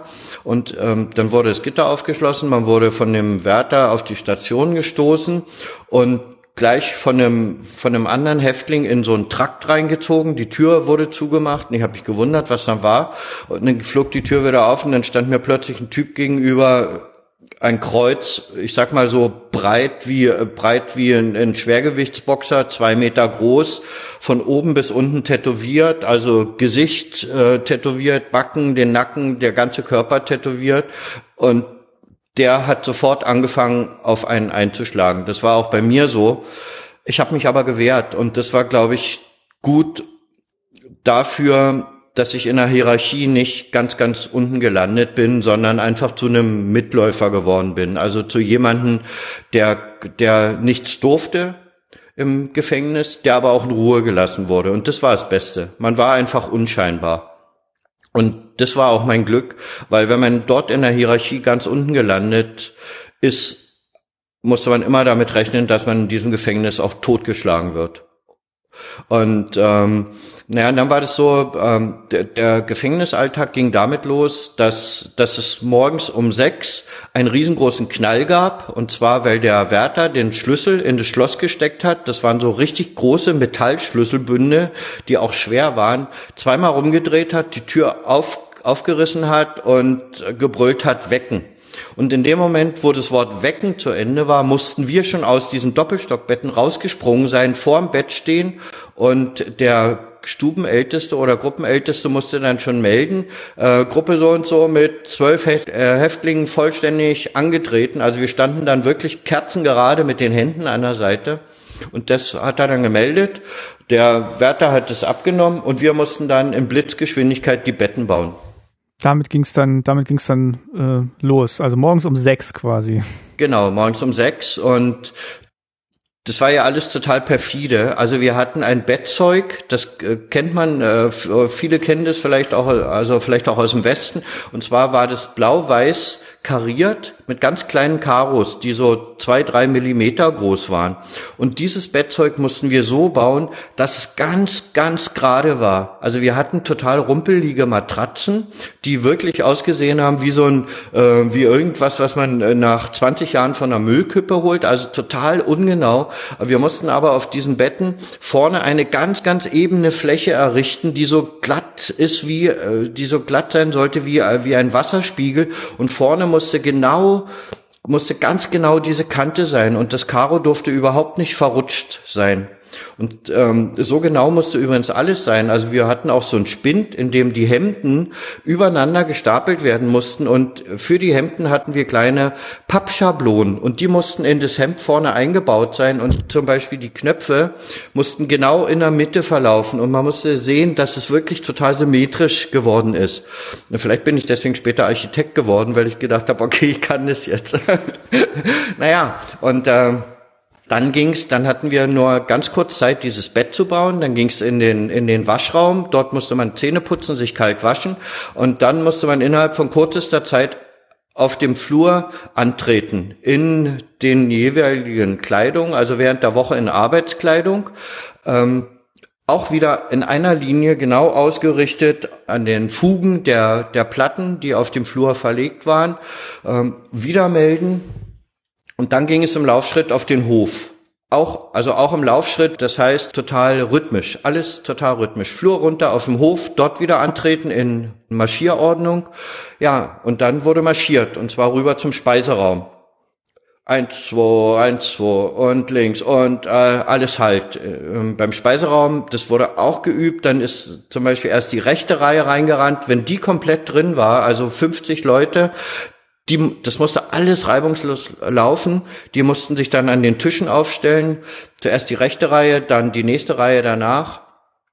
Dann standen alle an den Tischen und dann hat jemand gebrüllt, setzen. Und dann gab es auch einen großen Knall und alle mussten sich zugleich setzen, wenn nicht, wenn das nicht geklappt hat, weil zum Beispiel einer zu spät war, wieder hoch und dann setzen, wieder hoch, setzen, wieder hoch, 20, 30 Mal, bis es geklappt hat. Währenddessen es war natürlich die Zeit fürs Frühstücken schon wieder zum Teil abgelaufen. Aber das heißt, solche Maßnahmen haben sich dann durch den ganzen Tag gezogen. Dann gab es Frühstück, da mussten wir arbeiten. Auch am Akkord, ein Akkord, der eigentlich kaum zu schaffen war. Ich habe ähm, einen Teil der Zeit für Ikea arbeiten müssen. Und das habe ich auch erst später erfahren, ähm, dass diese Sachen, die ich dort zusammengebastelt habe, eben für Ikea sind. Und wenn man diese Normen nicht erfüllt hat, dann gab es Strafmaßnahmen. Und was ganz, ganz schlimm war, es gab das sogenannte System der Selbsterziehung. Also wenn einer die Norm nicht erfüllt hat, zum Beispiel nicht genug Lampenfassungen zusammengeschraubt hat oder nicht genug ähm, Metallteile bearbeitet hatte, wurde die ganze Gruppe bestraft. Und zwar dahingehend, dass man dann zum Beispiel seine Eltern nicht treffen konnte alle vier Wochen oder dass man keine Pakete mehr empfangen durfte und so weiter. Und diese anderen Häftlinge, die haben natürlich an dem Häftling, der das in Anführungsstrichen verbrochen hatte, ihre Wut ausgelassen. Hat man dann sich gegenseitig unterstützen können bei der Arbeit, dass es dann das Kollektiv wenigstens schafft? Oder war dann diese Selbstkontrolle eigentlich nur dahingehend, wenn es um die Bestrafung ging, aber sonst war dann jeder auf sich gestellt? Jeder war auf sich gestellt. Es okay. gab keine, es gab keine Solidarität. Also ich hatte einen Freund, wir haben zusammengehalten. Mein Freund war auch ein politischer Häftling. Also übrigens alle anderen, die auf dieser Station waren, alle anderen 100 Häftlinge waren kriminelle Häftlinge, die auch zum Teil wirklich hochgradig kriminelle Karrieren hinter sich hatten. Also mit acht ähm, die ersten Schlägereien, dann im Alter von zehn Einbrüche, ähm, im Alter von zwölf oder dreizehn schwere Körperverletzung, Brandstiftung und so weiter. Und diese Häftlinge, die dann wirklich auch ihr Leben schon in Erziehungsanstalten oder Jugendhäusern verbracht hatten, die waren dann auch die Verantwortlichen für die Erziehung der ganzen Gruppe. Das heißt, ähm, das, was, was vielleicht so nach außen dann sich die Leute auch vorgestellt haben, dass man da tatsächlich auch so eine Erziehung bekommt oder ähm, Bildung vielleicht auch im besten Fall. Das, das gab es eigentlich gar nicht. Das war mehr so eine so eine Hierarchie der Gewalt, hast du es, glaube ich, auch mal genannt, ne? Ja. Wo die eigentlich von den Häftlingen organisiert wurde und das ja. die offiziellen Vertreterinnen und Vertreter sich eigentlich nicht groß drum gekümmert haben. Ja, also es ist auch ein System, was auch aus anderen, anderen ähm, ich sag mal, Diktaturen auch zum Teil dann übernommen wurde. Also ich habe festgestellt, dass, dass diese Systeme auch immer wieder angewandt werden, ja. Du hast gerade gesagt, man durfte seine Eltern alle vier Wochen treffen. Ähm, hast du deine Eltern, also wann hast du deine Eltern denn zum ersten Mal wieder gesehen seit der, seit Beginn der Haft? Ungefähr zwei Monate, nachdem ich verhaftet wurde. Die wussten wahrscheinlich auch nicht, wo du gelandet bist. Haben die Info bekommen oder wurden die wenigstens informiert? Ihr Sohn ist jetzt in Halle? Also, dass ich in Berlin verhaftet wurde, haben sie ganz, ganz spät erfahren. Und dass ich in Halle im Gefängnis bin, wurde ihnen dann mitgeteilt. Und dann, dann konnten sie dich besuchen, quasi in diesem Rhythmus. Ja, und das war wahnsinnig wichtig, weil das waren, das waren die großen Hoffnungsschimmer, die man hatte im Gefängnis. Also ich hatte, was ich auch sagen musste, ich hatte auch immer wieder Angst, dass ich dieses Gefängnis nicht überlebe, weil man musste, musste ja nur einmal wirklich richtig was falsch machen. Dann ging es in den Waschraum und dieser Waschraum war wirklich oft auch vom, vom Boden bis zur Decke mit Blut bespritzt. Und ich hatte wirklich Angst davor, dass mir irgendwie sowas passiert. Und ich, ähm, äh, ich habe auch jeden Tag und jede Stunde gezählt, um dort rauszukommen. Aber ich wusste, dass ich irgendwann rauskomme. Gibt's denn, also gibt's denn irgendwas, was einem da Entspannung verschafft? Also man ist ja irgendwie die ganze Zeit irgendwie, wie du es jetzt ja geschildert hast, stelle ich mir vor, für mich, ich wäre total gestresst, man, man ist immer angespannt mit jeder Phase irgendwie seines Körpers. Gibt es denn irgendwie eine Zeit am Tag oder irgendwas, wo man so ein bisschen runterkommt und mal so durchatmen kann für sich selber auch? Nee, überhaupt nicht. Also wir hatten ja, wie gesagt, ähm, oder wir mussten die ganze Zeit entweder marschieren, wir mussten arbeiten und wenn wir das nicht mussten, dann mussten wir putzen. Und wir mussten so unglaublich viel putzen, dass es äh, nicht äh, wahr zu haben ist. Also äh, ich wurde auch bestraft. Ich musste zum Beispiel diesen 100 Meter langen Flur, musste ich mit einer Handbürste reinigen, über, über wirklich über Stunden. Und ähm, am, am Wochenende, wenn wir nicht arbeiten mussten, also freitags und sonnabends, ähm, mussten wir auch wieder so früh aufstehen und dann ging's los, dass wir diesen Trakt putzen mussten. Und zwar bis, ich glaube, bis 14 Uhr oder 16 Uhr. Und dann kamen die Wärter und haben das kontrolliert. Und wenn ein Bett nicht richtig gemacht war, dann wurde einfach alles wieder runtergerissen. Dann wurden, dann wurde alles aus den Spinden rausgerissen, die alle Betten wurden, alle Matratzen wurden rausgerissen, die Bettbezüge wurden rausgerissen und dann ging es wieder von vorne los. Und wenn das, wenn das dreimal hintereinander passiert ist, dann ging es als nächstes los. Dann, dann mussten wir, dann mussten wir antreten auf dem Flur mit Uniform dann mussten wir wieder rein, dann mussten wir unsere, Arbeits, unsere Arbeitskleidung anziehen. Alles immer im Laufschritten, wir hatten nur ein paar Minuten Zeit, dann mussten wir als nächstes die Arbeitsuniform ausziehen, dann mussten wir in Schlafanzügen wieder auf den Flur antreten. Also bis zur totalen Erschöpfung. Und wenn das immer ähm, nach Meinung der Wärter immer noch nicht genug Bestrafung war, dann ging es wieder raus auf den Hof zum Marschieren. Dann mussten wir zum Beispiel im Endengang bis zum vierten Stockwerk von diesem Gebäude hoch und im Endengang wieder runter. Und auf jedem Zwischengeschoss standen die Wärter mit Gummiknüppeln und haben auf uns eingeprügelt. Und das war eigentlich der Tagesablauf. Es gab keine Ruhe. Es gab auch nachts keine Ruhe, weil nachts gab es die Bestrafung im Trakt. Es gab, äh, entweder wurden dort die anderen Jugendlichen dann irgendwie gequält, dass sie irgendwelche sexuellen Handlungen verrichten mussten an den über, an den Chefs zum Beispiel. Ähm, also an, die, an oder, Chef von den anderen Häftlingen. Ja, Genau, genau, an, an den, an dem Chef von dem, von dem Trakt, also äh, erzwungene, äh, also wirklich erzwungene Sexualität war einfach an der Tagesordnung, aber man hat auch immer mit einem offenen Auge geschlafen, sage ich mal. Und es gab ja auch so Späße, dass, dass zum Beispiel den Häftlingen Papier zwischen die Zähne geklemmt wurde und dann wurde das angezündet. Und wenn du schläfst, merkst du das ja gar nicht. Und äh, plötzlich äh, hat es, ge, hat es gebrannt an den, an den Füßen und solche Geschichten. Und die Wärter haben da weggeguckt oder haben die sich da auch beteiligt an den? Äh, man konnte Foltern? zu den Wärtern, nee, also das Allerschlimmste im Gefängnis war ja, dass man von den anderen dafür zusammengeschlagen wurde, wenn man zu den Wärtern hingeht und denen was erzählt. Das stelle ich mir wirklich ganz, ganz schlimm vor und ich glaube, man kann sich es auch gar nicht so, so vorstellen, wie du es ähm, erlebt hast. So eine Geschichte, um nochmal um noch mal zu sagen, auch wie gefährlich das war. Ich hatte eine Blutvergiftung und bin zu den Wärtern hingegangen und habe gesagt, ich muss, ähm, ich muss unbedingt zum Arzt. Und das haben sie nicht gemacht. Und ähm, ich, äh, dann war es so, ähm, dann bin ich, dann habe ich wirklich an die Tür äh, gedroschen, obwohl es verboten war. Und dann haben sie mich rausgeholt und der Arzt, der, der der Stationsarzt hat mir gesagt, wenn es eine halbe Stunde später gewesen wäre, wäre ich tot gewesen. Und dann war ich in dem Haftkrankenhaus dann. Also äh, es war nicht dieser Jugendclub, in dem man Tischtennis gespielt hat. Aber was mich so am Leben erhalten hat, das war schon mein Stolz. Also zu wissen, ich bin ein Gegner dieses Regimes und ich bin ein wirklich ein stolzer politischer Häftling. Du hast mal gesagt, das hat sich für dich auch so angefühlt, das Gefängnis im Gefängnis dann noch. Vielleicht kannst du diesen Ausdruck mal noch beschreiben, was der ja. für dich bedeutet hat.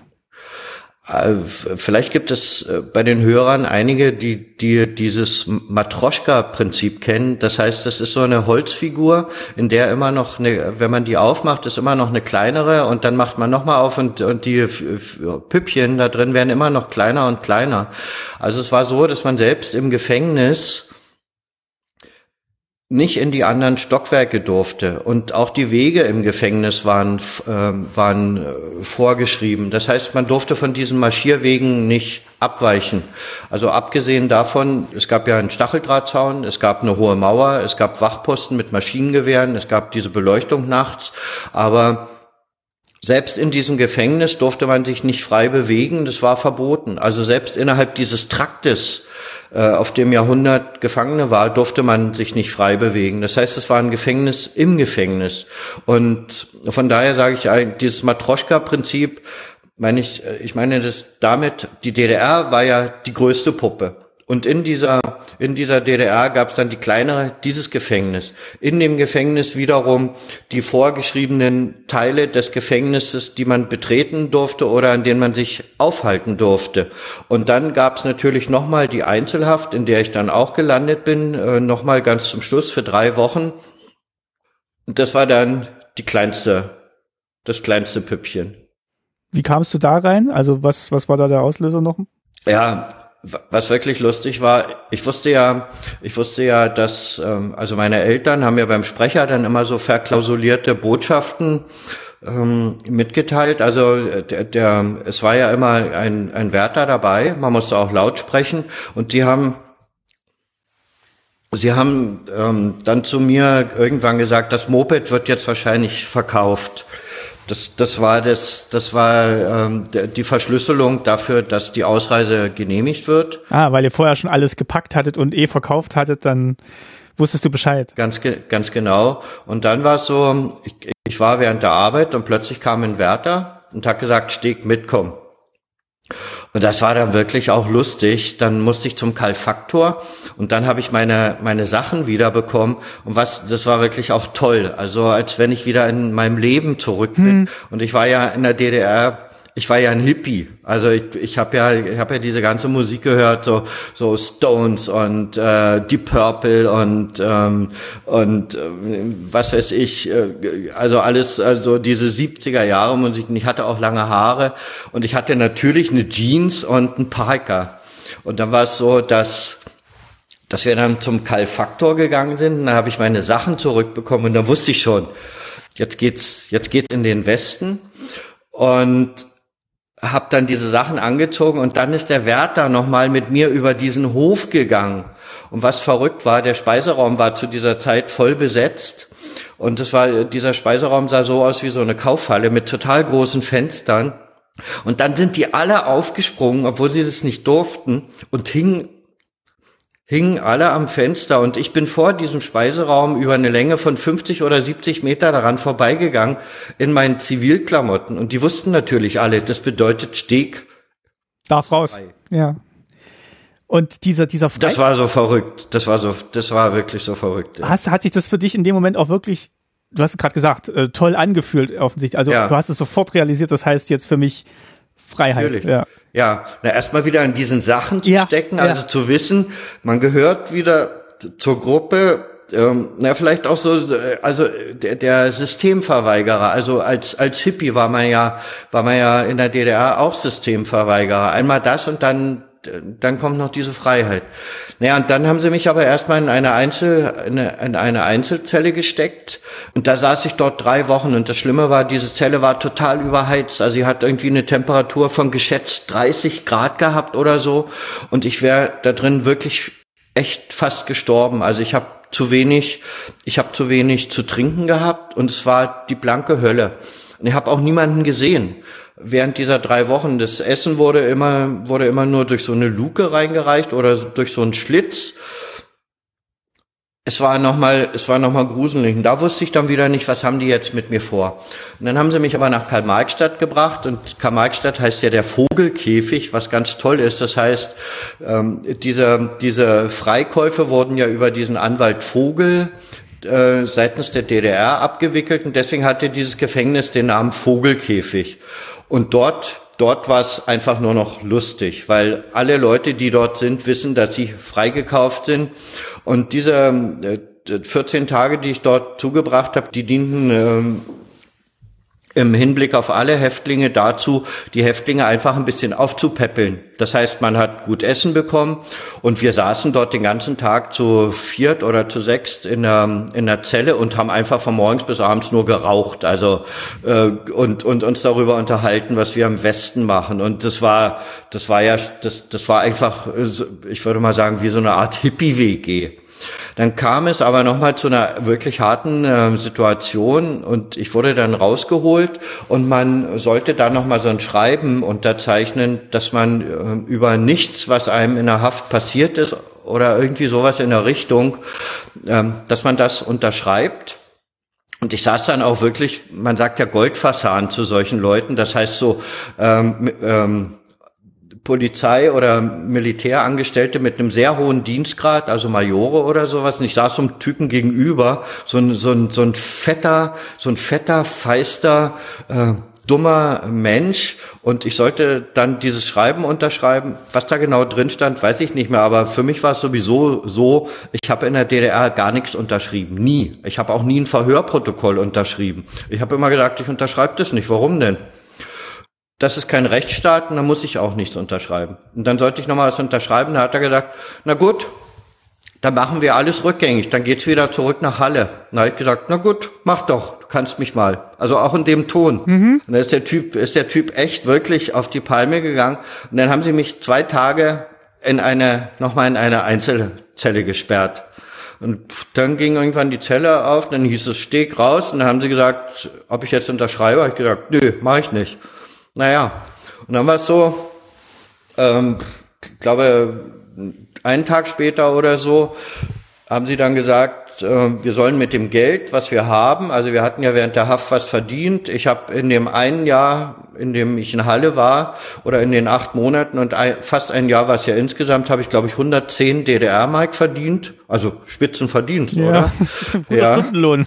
Ja, und weil wir das ja nicht mitnehmen durften, mussten wir aber etwas davon kaufen in einem Laden, der im Gefängnis war.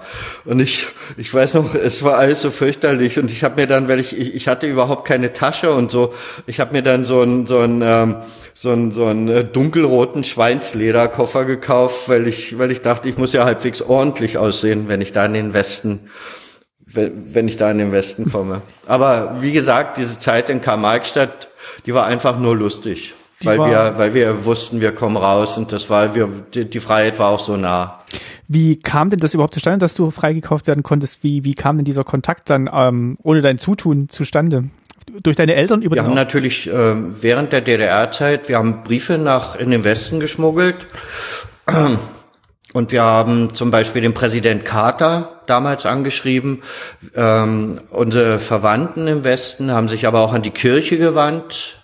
Und Leute aus der Kirche haben sich für mich eingesetzt. Und ich kam auch während der Zeit, wo ich in Haft war, kam ich auch im Fernsehen. Ähm, ich war ja einer der jüngsten politischen Häftlinge. Und ähm, es gab so eine, so eine Sendung im Fernsehen, wo immer auf das Schicksal dieser Häftlinge, also allgemein der Häftlinge aufmerksam gemacht wurde. Oder auch wenn die, wenn die DDR zum Beispiel Kinder zwangsadoptiert hat, solche, solche Geschichten. Also es war ja ein Staat wie Nordkorea. Äh, Das soll man nicht vergessen. Und äh, ich war dann auch im Fernsehen. Und so kam das dann quasi, dass, ähm, Genau. dass du einer von denen wurdest, die dann eben freigekauft werden konnten. Mhm. Und ich habe 90.000 Mark gekostet. Und wenn ich dann, äh, wenn ich dann später eine Beziehung hatte zu einer Frau, dann habe ich immer im Witz zu ihr gesagt, du, ich muss dir noch eins sagen, wenn wir mal heiraten wollen, dann musst du mich auslösen bei der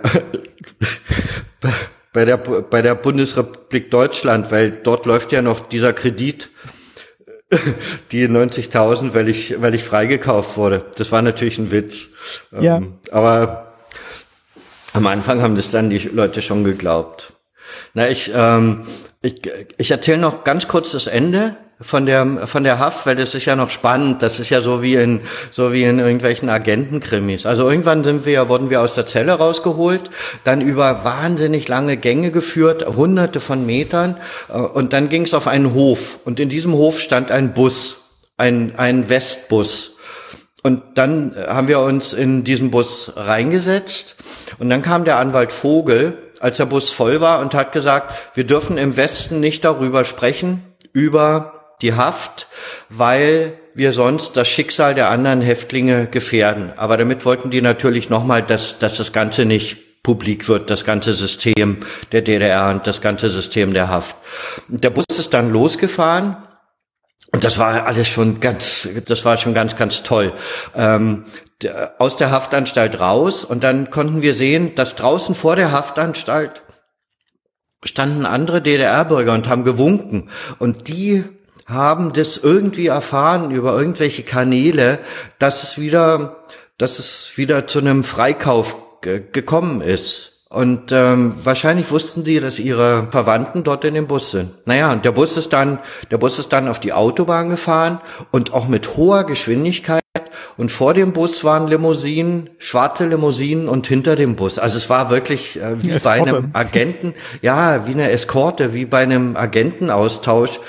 Das macht einen natürlich auch stolz. Also diese diese Bedeutung, ähm, die man, die man dann hat und die man, und äh, wo es auch wichtig ist, dass man vielleicht auch diese Anerkennung bekommt, weil man gegen diesen Staat gekämpft hat. Ja, und der Bus ist dann über diese Autobahn gerast und kurz vor der Grenze hat er dann angehalten. Ähm, die Limousinen waren dann weg. Und der Bus ist dann auf einen Seitenstreifen oder auf, einen, auf eine Seitenstraße dieses Grenzübergangs gefahren, Warta Herleshausen und ohne Halt durchgefahren. Es stand da nur noch ein Grenzer mit erhobener Hand äh, an der Seite, das habe ich gesehen. Und plötzlich waren wir dann im Westen. Das war natürlich, das war natürlich verrückt. Aber es war so, es war mucksmäuschenstill. Also und ich habe mich eigentlich gefragt, warum. Also zum einen, glaube ich, war es so, man konnte es dann doch nicht fassen, dass es zu Ende war. Aber ich glaube, wir waren auch emotional total erschöpft. Wir konnten nichts mehr. Wir wollten einfach nur noch sitzen. Und, und es war ganz, ganz, es war ganz, ganz ruhig. Ähm, und dann ging es aber, dann ging es aber ganz toll weiter. Und zwar ist dann, der Bus ist dann gefahren. Wir waren im Westen. Und ist dann irgendwie um so eine Kurve gefahren und ich weiß auch nicht, ob ich, ob ich, ob ich mir das vielleicht einbilde bis heute, aber ich glaube, es war auch so. Und dann habe ich gedacht, oh wow, eine Stadt, das leuchtet ja total. Und wir waren ja die ganze Zeit im Gefängnis äh, in einer Dunkelheit. Also außer bis auf bis auf diese bis auf diese äh, beleuchteten Außenmauern war das Gefängnis auch total dunkel. Und ich habe gedacht, oh wow, das ist eine Stadt. Es war aber nur eine Tankstelle. Also das heißt, das heißt, diese, dieses Licht, dieses Licht hat auf unsere Augen so extrem gewirkt, diese Helligkeit, dass, dass wir es dachten, dass wir alle dachten, das ist jetzt eine Stadt. Und, und dann ist was ganz, ganz Tolles passiert. Der Bus hat dann gehalten und dann kam ein alter Mann in diesen Bus rein und der hatte weiße Haare, so wie man sich das manchmal vorstellt, irgendwie bis zum, ich sag mal, äh, von der Länge her, also eine weiße, weiße, riesengroße weiße Frisur bis zu, bis zum Bauchnabel, also bis auf der Höhe des Bauchnabels und, ähm, und einen weißen Bart. Und ich habe gedacht, das ist der liebe Gott. also es war verrückt. Und dann, und dann haben wir jeder, dann hatte der eine Kiste und dann wurden verteilt Zigaretten, ganz, ganz wichtig. Zigaretten waren ja im Gefängnis auch wichtig, weil es auch die Währung war für alles. Und ähm, wir haben dann sogar eine ganze Stange bekommen. Ernte 23, konnte es gar nicht fassen. Das war so, das war, das, das war ganz toll. Ja. Luxus, ja. Und belegte Brote und ein Apfel. Und, und das war das totale Glück. Das, das, die, diese Sinneseindrücke dann, ne, die kann, kann ich mir ja. echt gut vorstellen, nach dieser Monotonie und dem, ja. Dieser, dieser Eintönigkeit, dass dann wirklich auch so eine Tankstelle und so ein, so ein netter älterer Herr dann wirklich so ja das alles so zum Leuchten bringt, das äh, ja. kann man sich wirklich, ja. wirklich gut vorstellen. Ja. Und dann kam auch, ich muss sagen, dann wurde auch die Stimmung im Bus wurde lockerer. Dann haben wir natürlich alle wieder geraucht. Also im, äh, klar, also wenn man das in heutigen Zeiten äh, denkt man, oh Gott, ist ja ekelhaft vielleicht oder so. Aber äh, der, in dem Bus äh, stand wirklich der Rauch total dick. Aber das war für uns war das einfach für uns ähm, Freiheit. Weil wir wir durften plötzlich wieder, wir durften irgendwas, was wir ja vorher alles nicht durften. Wo seid ihr denn da angekommen mit dem Bus? Ja, wir sind dann in das, in das Übergangsheim nach Gießen gefahren worden. Die Fahrt hat, glaube ich, noch so anderthalb Stunden gedauert. Also ist auch komisch. Es gibt Sachen, an die kann ich mich wahnsinnig genau erinnern. Und dann gibt es Sachen, an die kann ich mich gar nicht mehr erinnern. Aber es ist ja jetzt auch schon, ich bin ja 1979 freigekauft worden. 42 Jahre sind es auch 43 fast. So. Aber wir sind dann nach Gießen gekommen, dort wurden wir begrüßt, haben 150 Mark Begrüßungsgeld bekommen und durften uns dann, durften uns dann auch aus so einem Stapel von, von äh, gebrauchten Sachen äh, aussuchen, was uns gefällt. Und ähm, sind dann auch auf so Zimmer gekommen. Und was dann ganz komisch war, ähm, ich bin ja dann zusammengeblieben mit den Mithäftlingen, mit denen ich auch in Halle in einer Zelle war. Und die, die haben sich alle gleich total besoffen, aber es gab auch Leute, die haben einen Nervenzusammenbruch bekommen. Ähm, es gab Leute, die wollten sofort wieder zurück, merkwürdigerweise, in den Osten. Also ganz komisch. Äh, zwei, äh, es waren aber nicht die, mit denen ich in der Zelle war. Ähm, aber bei mir war es so, ich habe gedacht, ich will sofort raus, ich will diesen Westen sehen, ich will gucken, wie sieht denn jetzt eigentlich dieses Paradies aus? Ähm, das war ja so. Also ich glaube, es ist so, dass man sich auch im Kopf alles so ausmalt. Und dann bin ich rausgegangen und ähm, das durften wir gar nicht. Wir, wir durften eigentlich dort nicht raus. Und ich habe aber gedacht, die, ihr spinnt wohl. Also es war, glaube ich, nicht erwünscht oder so wurde uns das gesagt. Weil wir sollten auch erst unseren Laufzettel absolvieren mit Arzt und so weiter. Und ich bin aber sofort rausgegangen und ich muss sagen, mir hat's total gefallen. Ich bin aber dann in das Zentrum von Gießen gegangen und dort war ich total frustriert.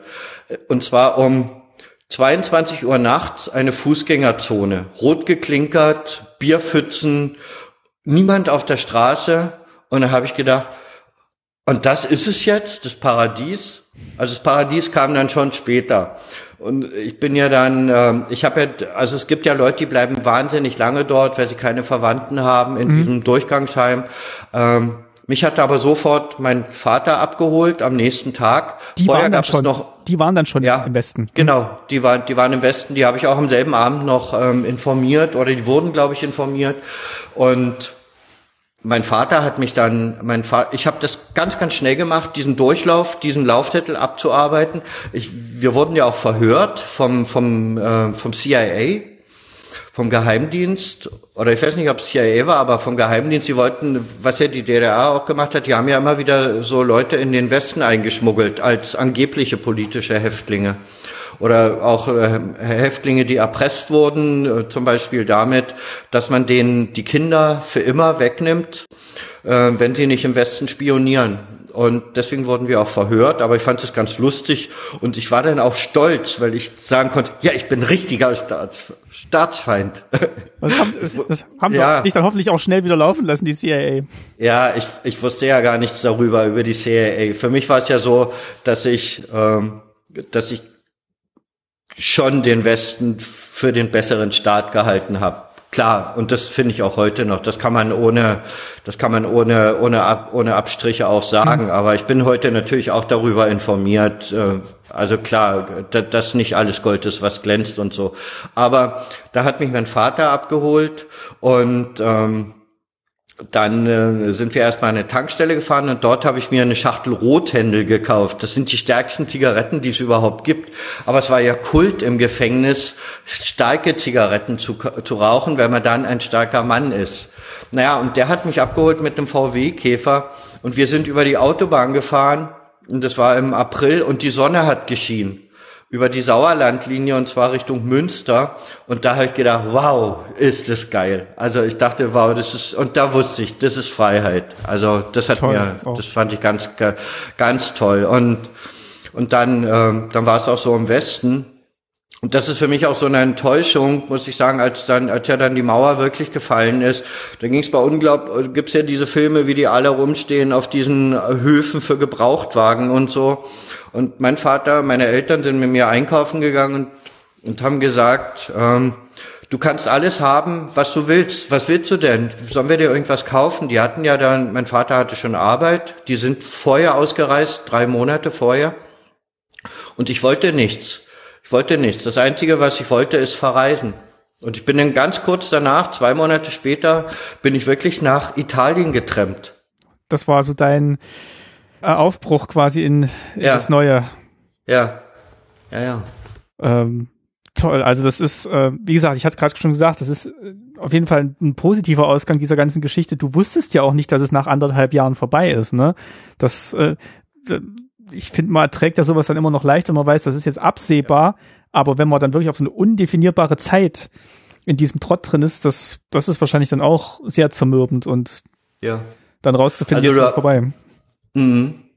Also du hast ja gefragt, du hast ja nochmal gefragt wegen, okay, ob ich da, ob ich dort sozusagen einen, einen psychischen Schaden davon getragen habe. Nee, ich, also, ich habe ähm, ich hab eigentlich den Eindruck, dass du sehr, ähm, also dass du sehr verhältnismäßig gut rausgekommen bist, also dass du wirklich jetzt auch so, also nicht verhältnismäßig, also wirklich gut rausgekommen bist. klang jetzt, klang jetzt despektierlicher, als ich es wollte. Du, ähm, äh, du, wir müssen da nach dem, wir müssen nach, wenn, wenn das Mikro aus ist, müssen wir darüber auf jeden Fall nochmal reden. Das ist ganz klar, oder? Ja.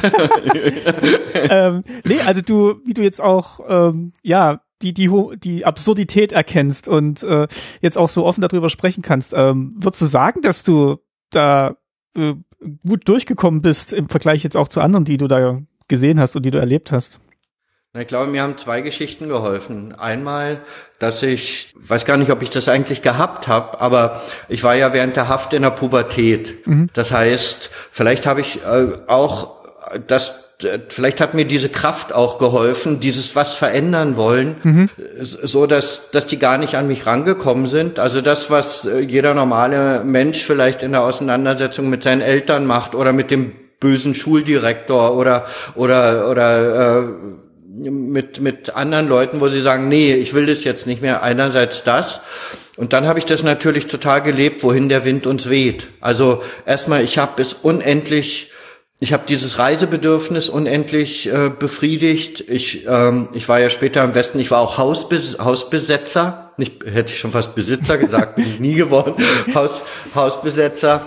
Ich bin, ich bin ja dann gleich von, von Appelhösen, also ich war ja dann in Appelhösen. Das muss man sich mal in Nottuln, in Nottuln sogar. Meine Eltern sind da hingezogen, weil mein Vater dort Arbeit gefunden hat. Und da war ich in Nordholen und dann habe ich gedacht, oh nee, um in so einem Kuhkaff zu landen, hätte ich nicht in den Westen gehen müssen. Und ich bin ja dann drei, ich habe meinen Führerschein dann dort gemacht und drei Monate später bin ich dann nach West-Berlin gegangen.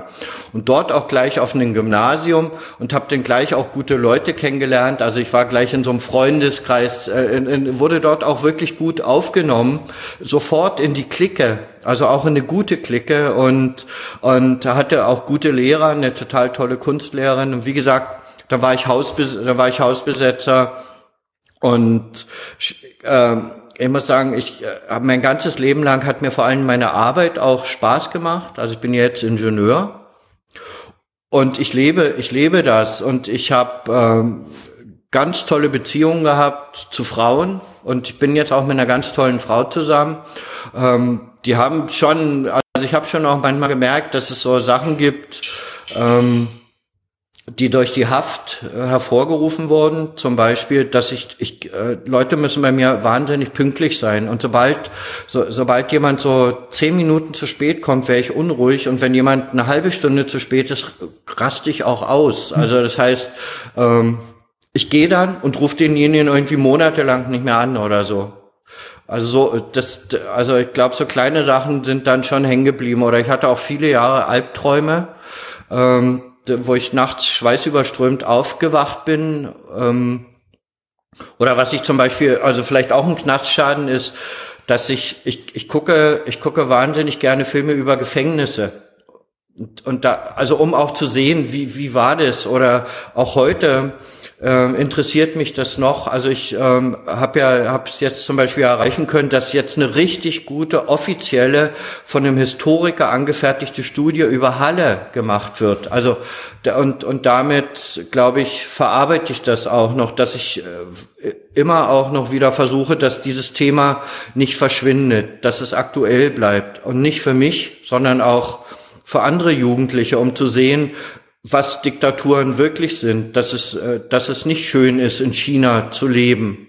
Das wollte ich nämlich auch gerade nochmal drauf, ähm, drauf hinkommen, dass du dich jetzt ja auch einerseits durch diese Studie, die jetzt angefertigt wird, ähm, da auch engagierst, dass dieses Wissen halt äh, bewahrt und wachgehalten wird und überhaupt erstmal geschaffen wird. Also wir haben ja auch schon festgestellt, dass das Wort Jugendhaus, also man kennt, haben wir gesagt, Jugendwerkhöfe hat man vielleicht schon mal gehört, aber dass das Jugendhaus eigentlich das äh, zumindest ähnlich brutale ähm, Jugendgefängnis war, das geht, hast du ja auch geschildert, immer so ein bisschen unter, ne, wenn man jetzt da auf die Zeit zurückblickt.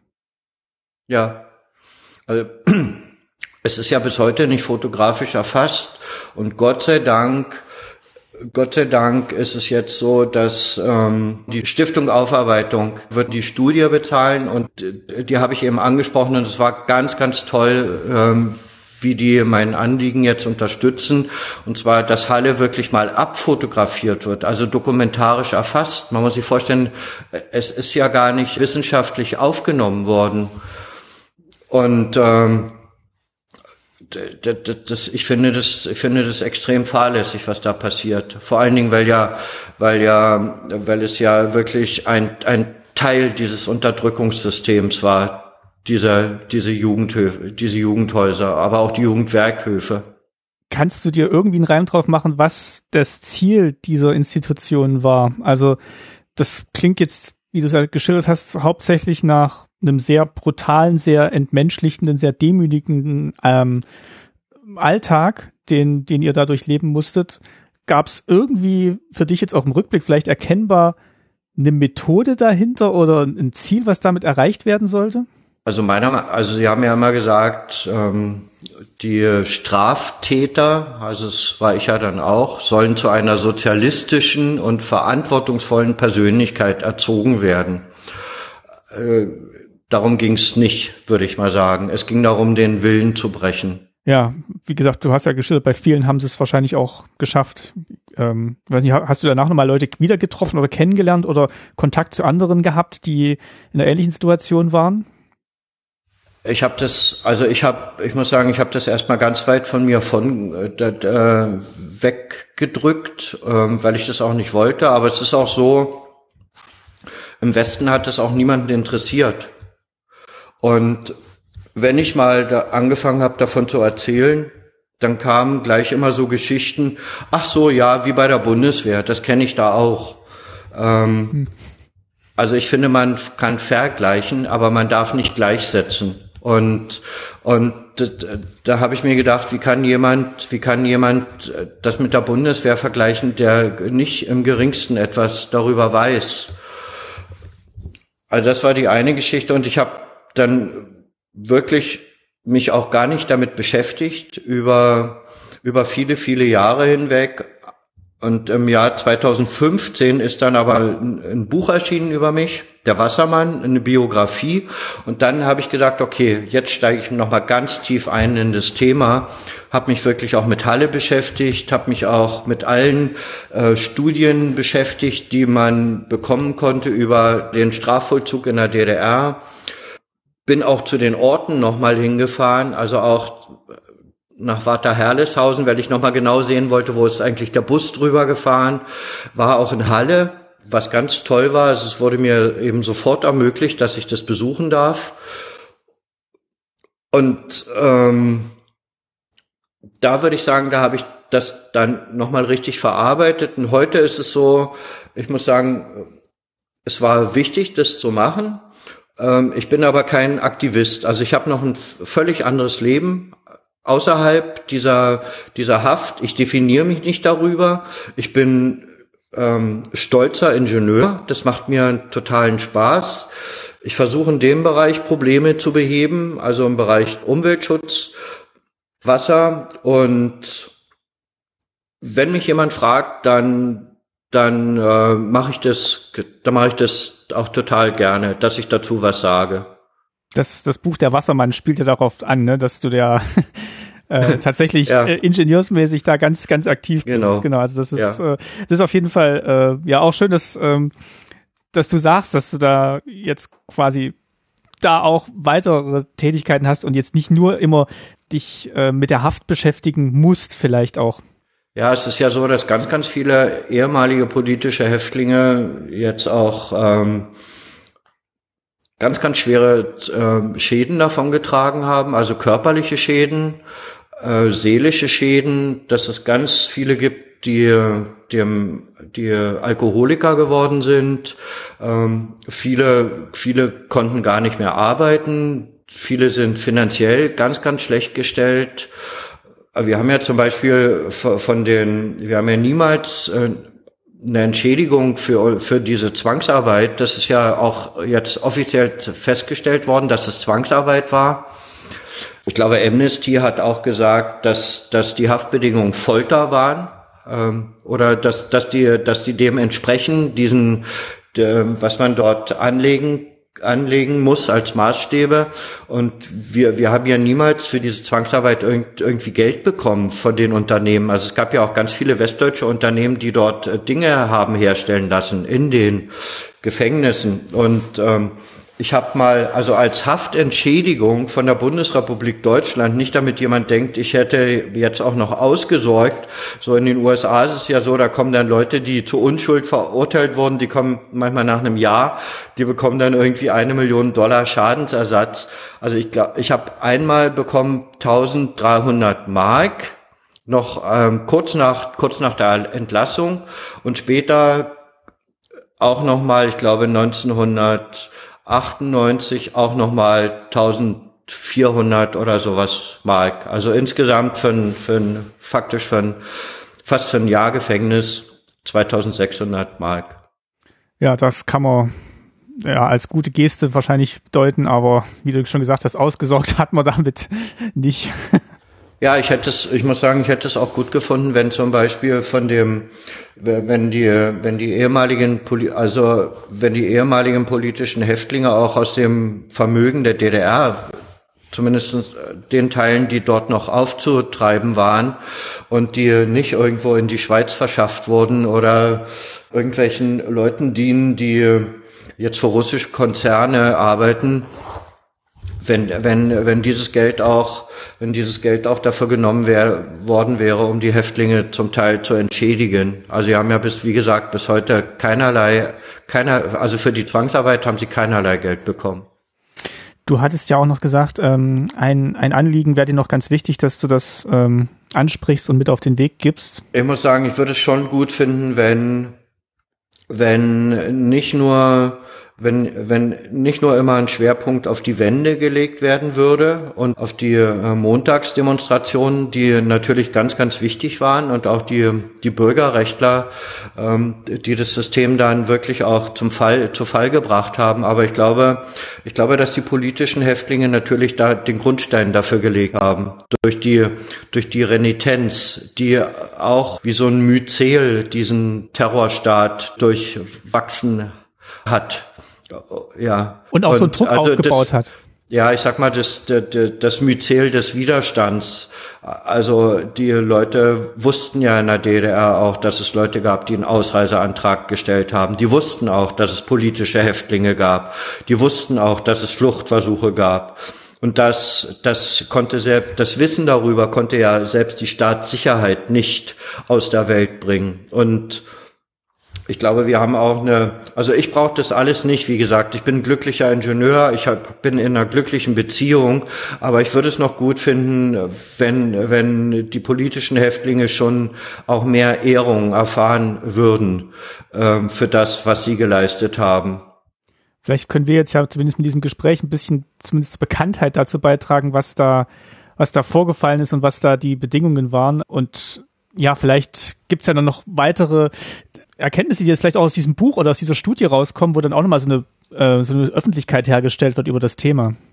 Naja, also du machst das ja jetzt schon mit deinem Podcast, was ich wahnsinnig wichtig finde. Und klar wäre es schön, wenn es noch der eine oder andere hört und, und sagt, wir halten, wir halten das einfach am Leben auch, diese, diese Erinnerung. Und die gehört eben leider auch zu der grausamen, zu den grausamen äh, Geschichten, die von diesem Land ausgegangen sind.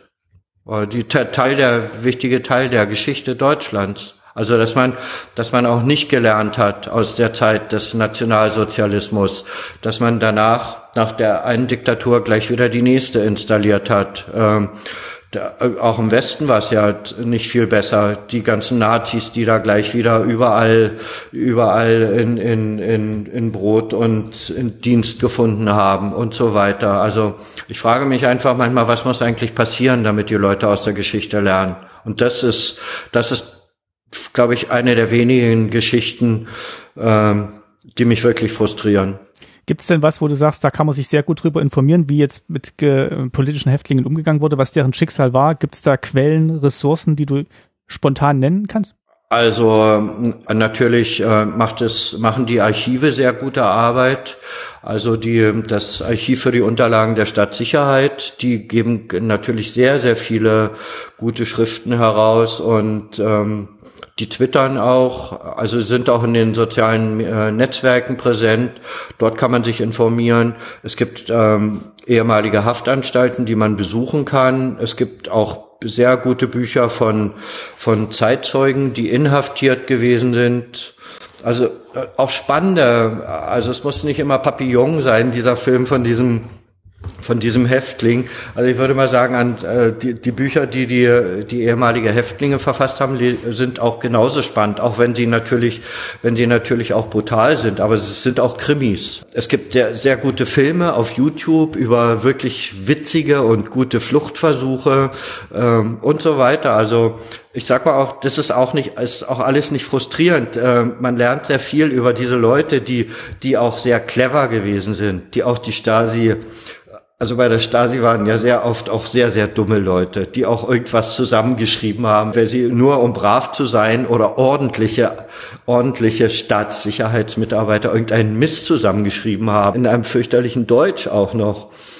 Ja, gruselig und, und, ähm, da, da gibt es sehr viele Unterlagen, die man einsehen kann und die, die, die, die einen wirklich auch oft zum Lachen bringen. Und halt wirklich dieses System auch nochmal, zwar von seiner gefährlichen brutalen Seite zeigt, aber auch so ein bisschen von der, ja, wie du sagst, lächerlichen Seite dann auch, ne?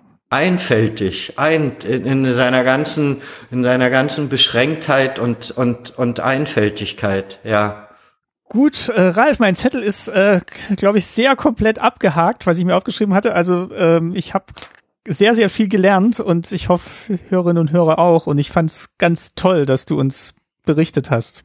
Also ich bedanke mich nochmal für die Einladung. Es hat ein, es hat wirklich großen Spaß gemacht, äh, mich mit dir zu unterhalten. Auch die, die vorbereitenden Gespräche waren großartig. Ich freue mich, dich kennengelernt zu haben und ich wünsche dir weiter viel Energie und viel Erfolg. Das wünsche ich dir auch bei allem, was du tust. Vielen Dank, Ralf. Tschüss. Tschüss.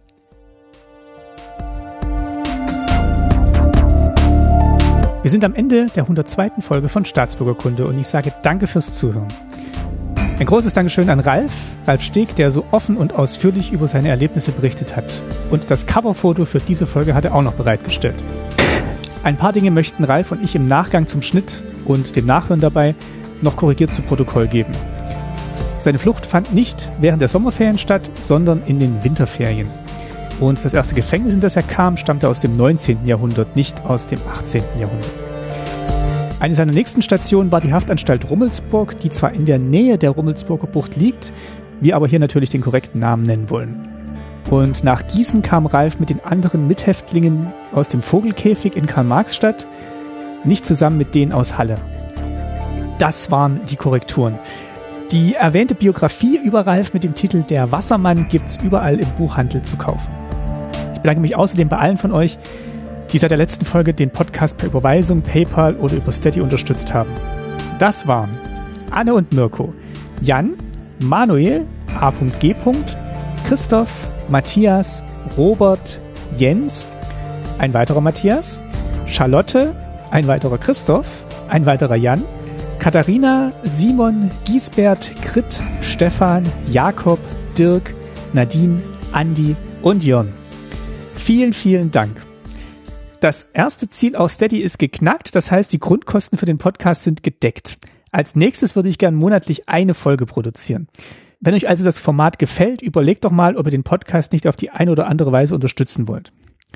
Auf www.staatsbürgerkunde-podcast.de findet ihr unter dem Link Unterstützen alle Infos dazu, wie ihr mit einem Beitrag eurer Wahl zum Projekt beitragen könnt. Ich freue mich auf jeden Fall riesig über jeden Euro, der im Hut landet. Ein Dankeschön geht auch wie immer ans DDR-Museum in Berlin, das den Podcast ebenfalls unterstützt und über die Themen Haft und Flucht auch ausführlich in der Ausstellung informiert. Das Intro stammt wie immer von Wolfgang Wörle. Der Track heißt Ambient One. So, das war's für dieses Mal. Zu dieser Folge wird auch noch eine Bonusfolge erscheinen. Ich probiere mal was Neues aus. Haltet also eure Podcatcher im Auge. Ich freue mich über Feedback auf allen Kanälen und sage Tschüss, bis zur nächsten Folge. Euer Martin.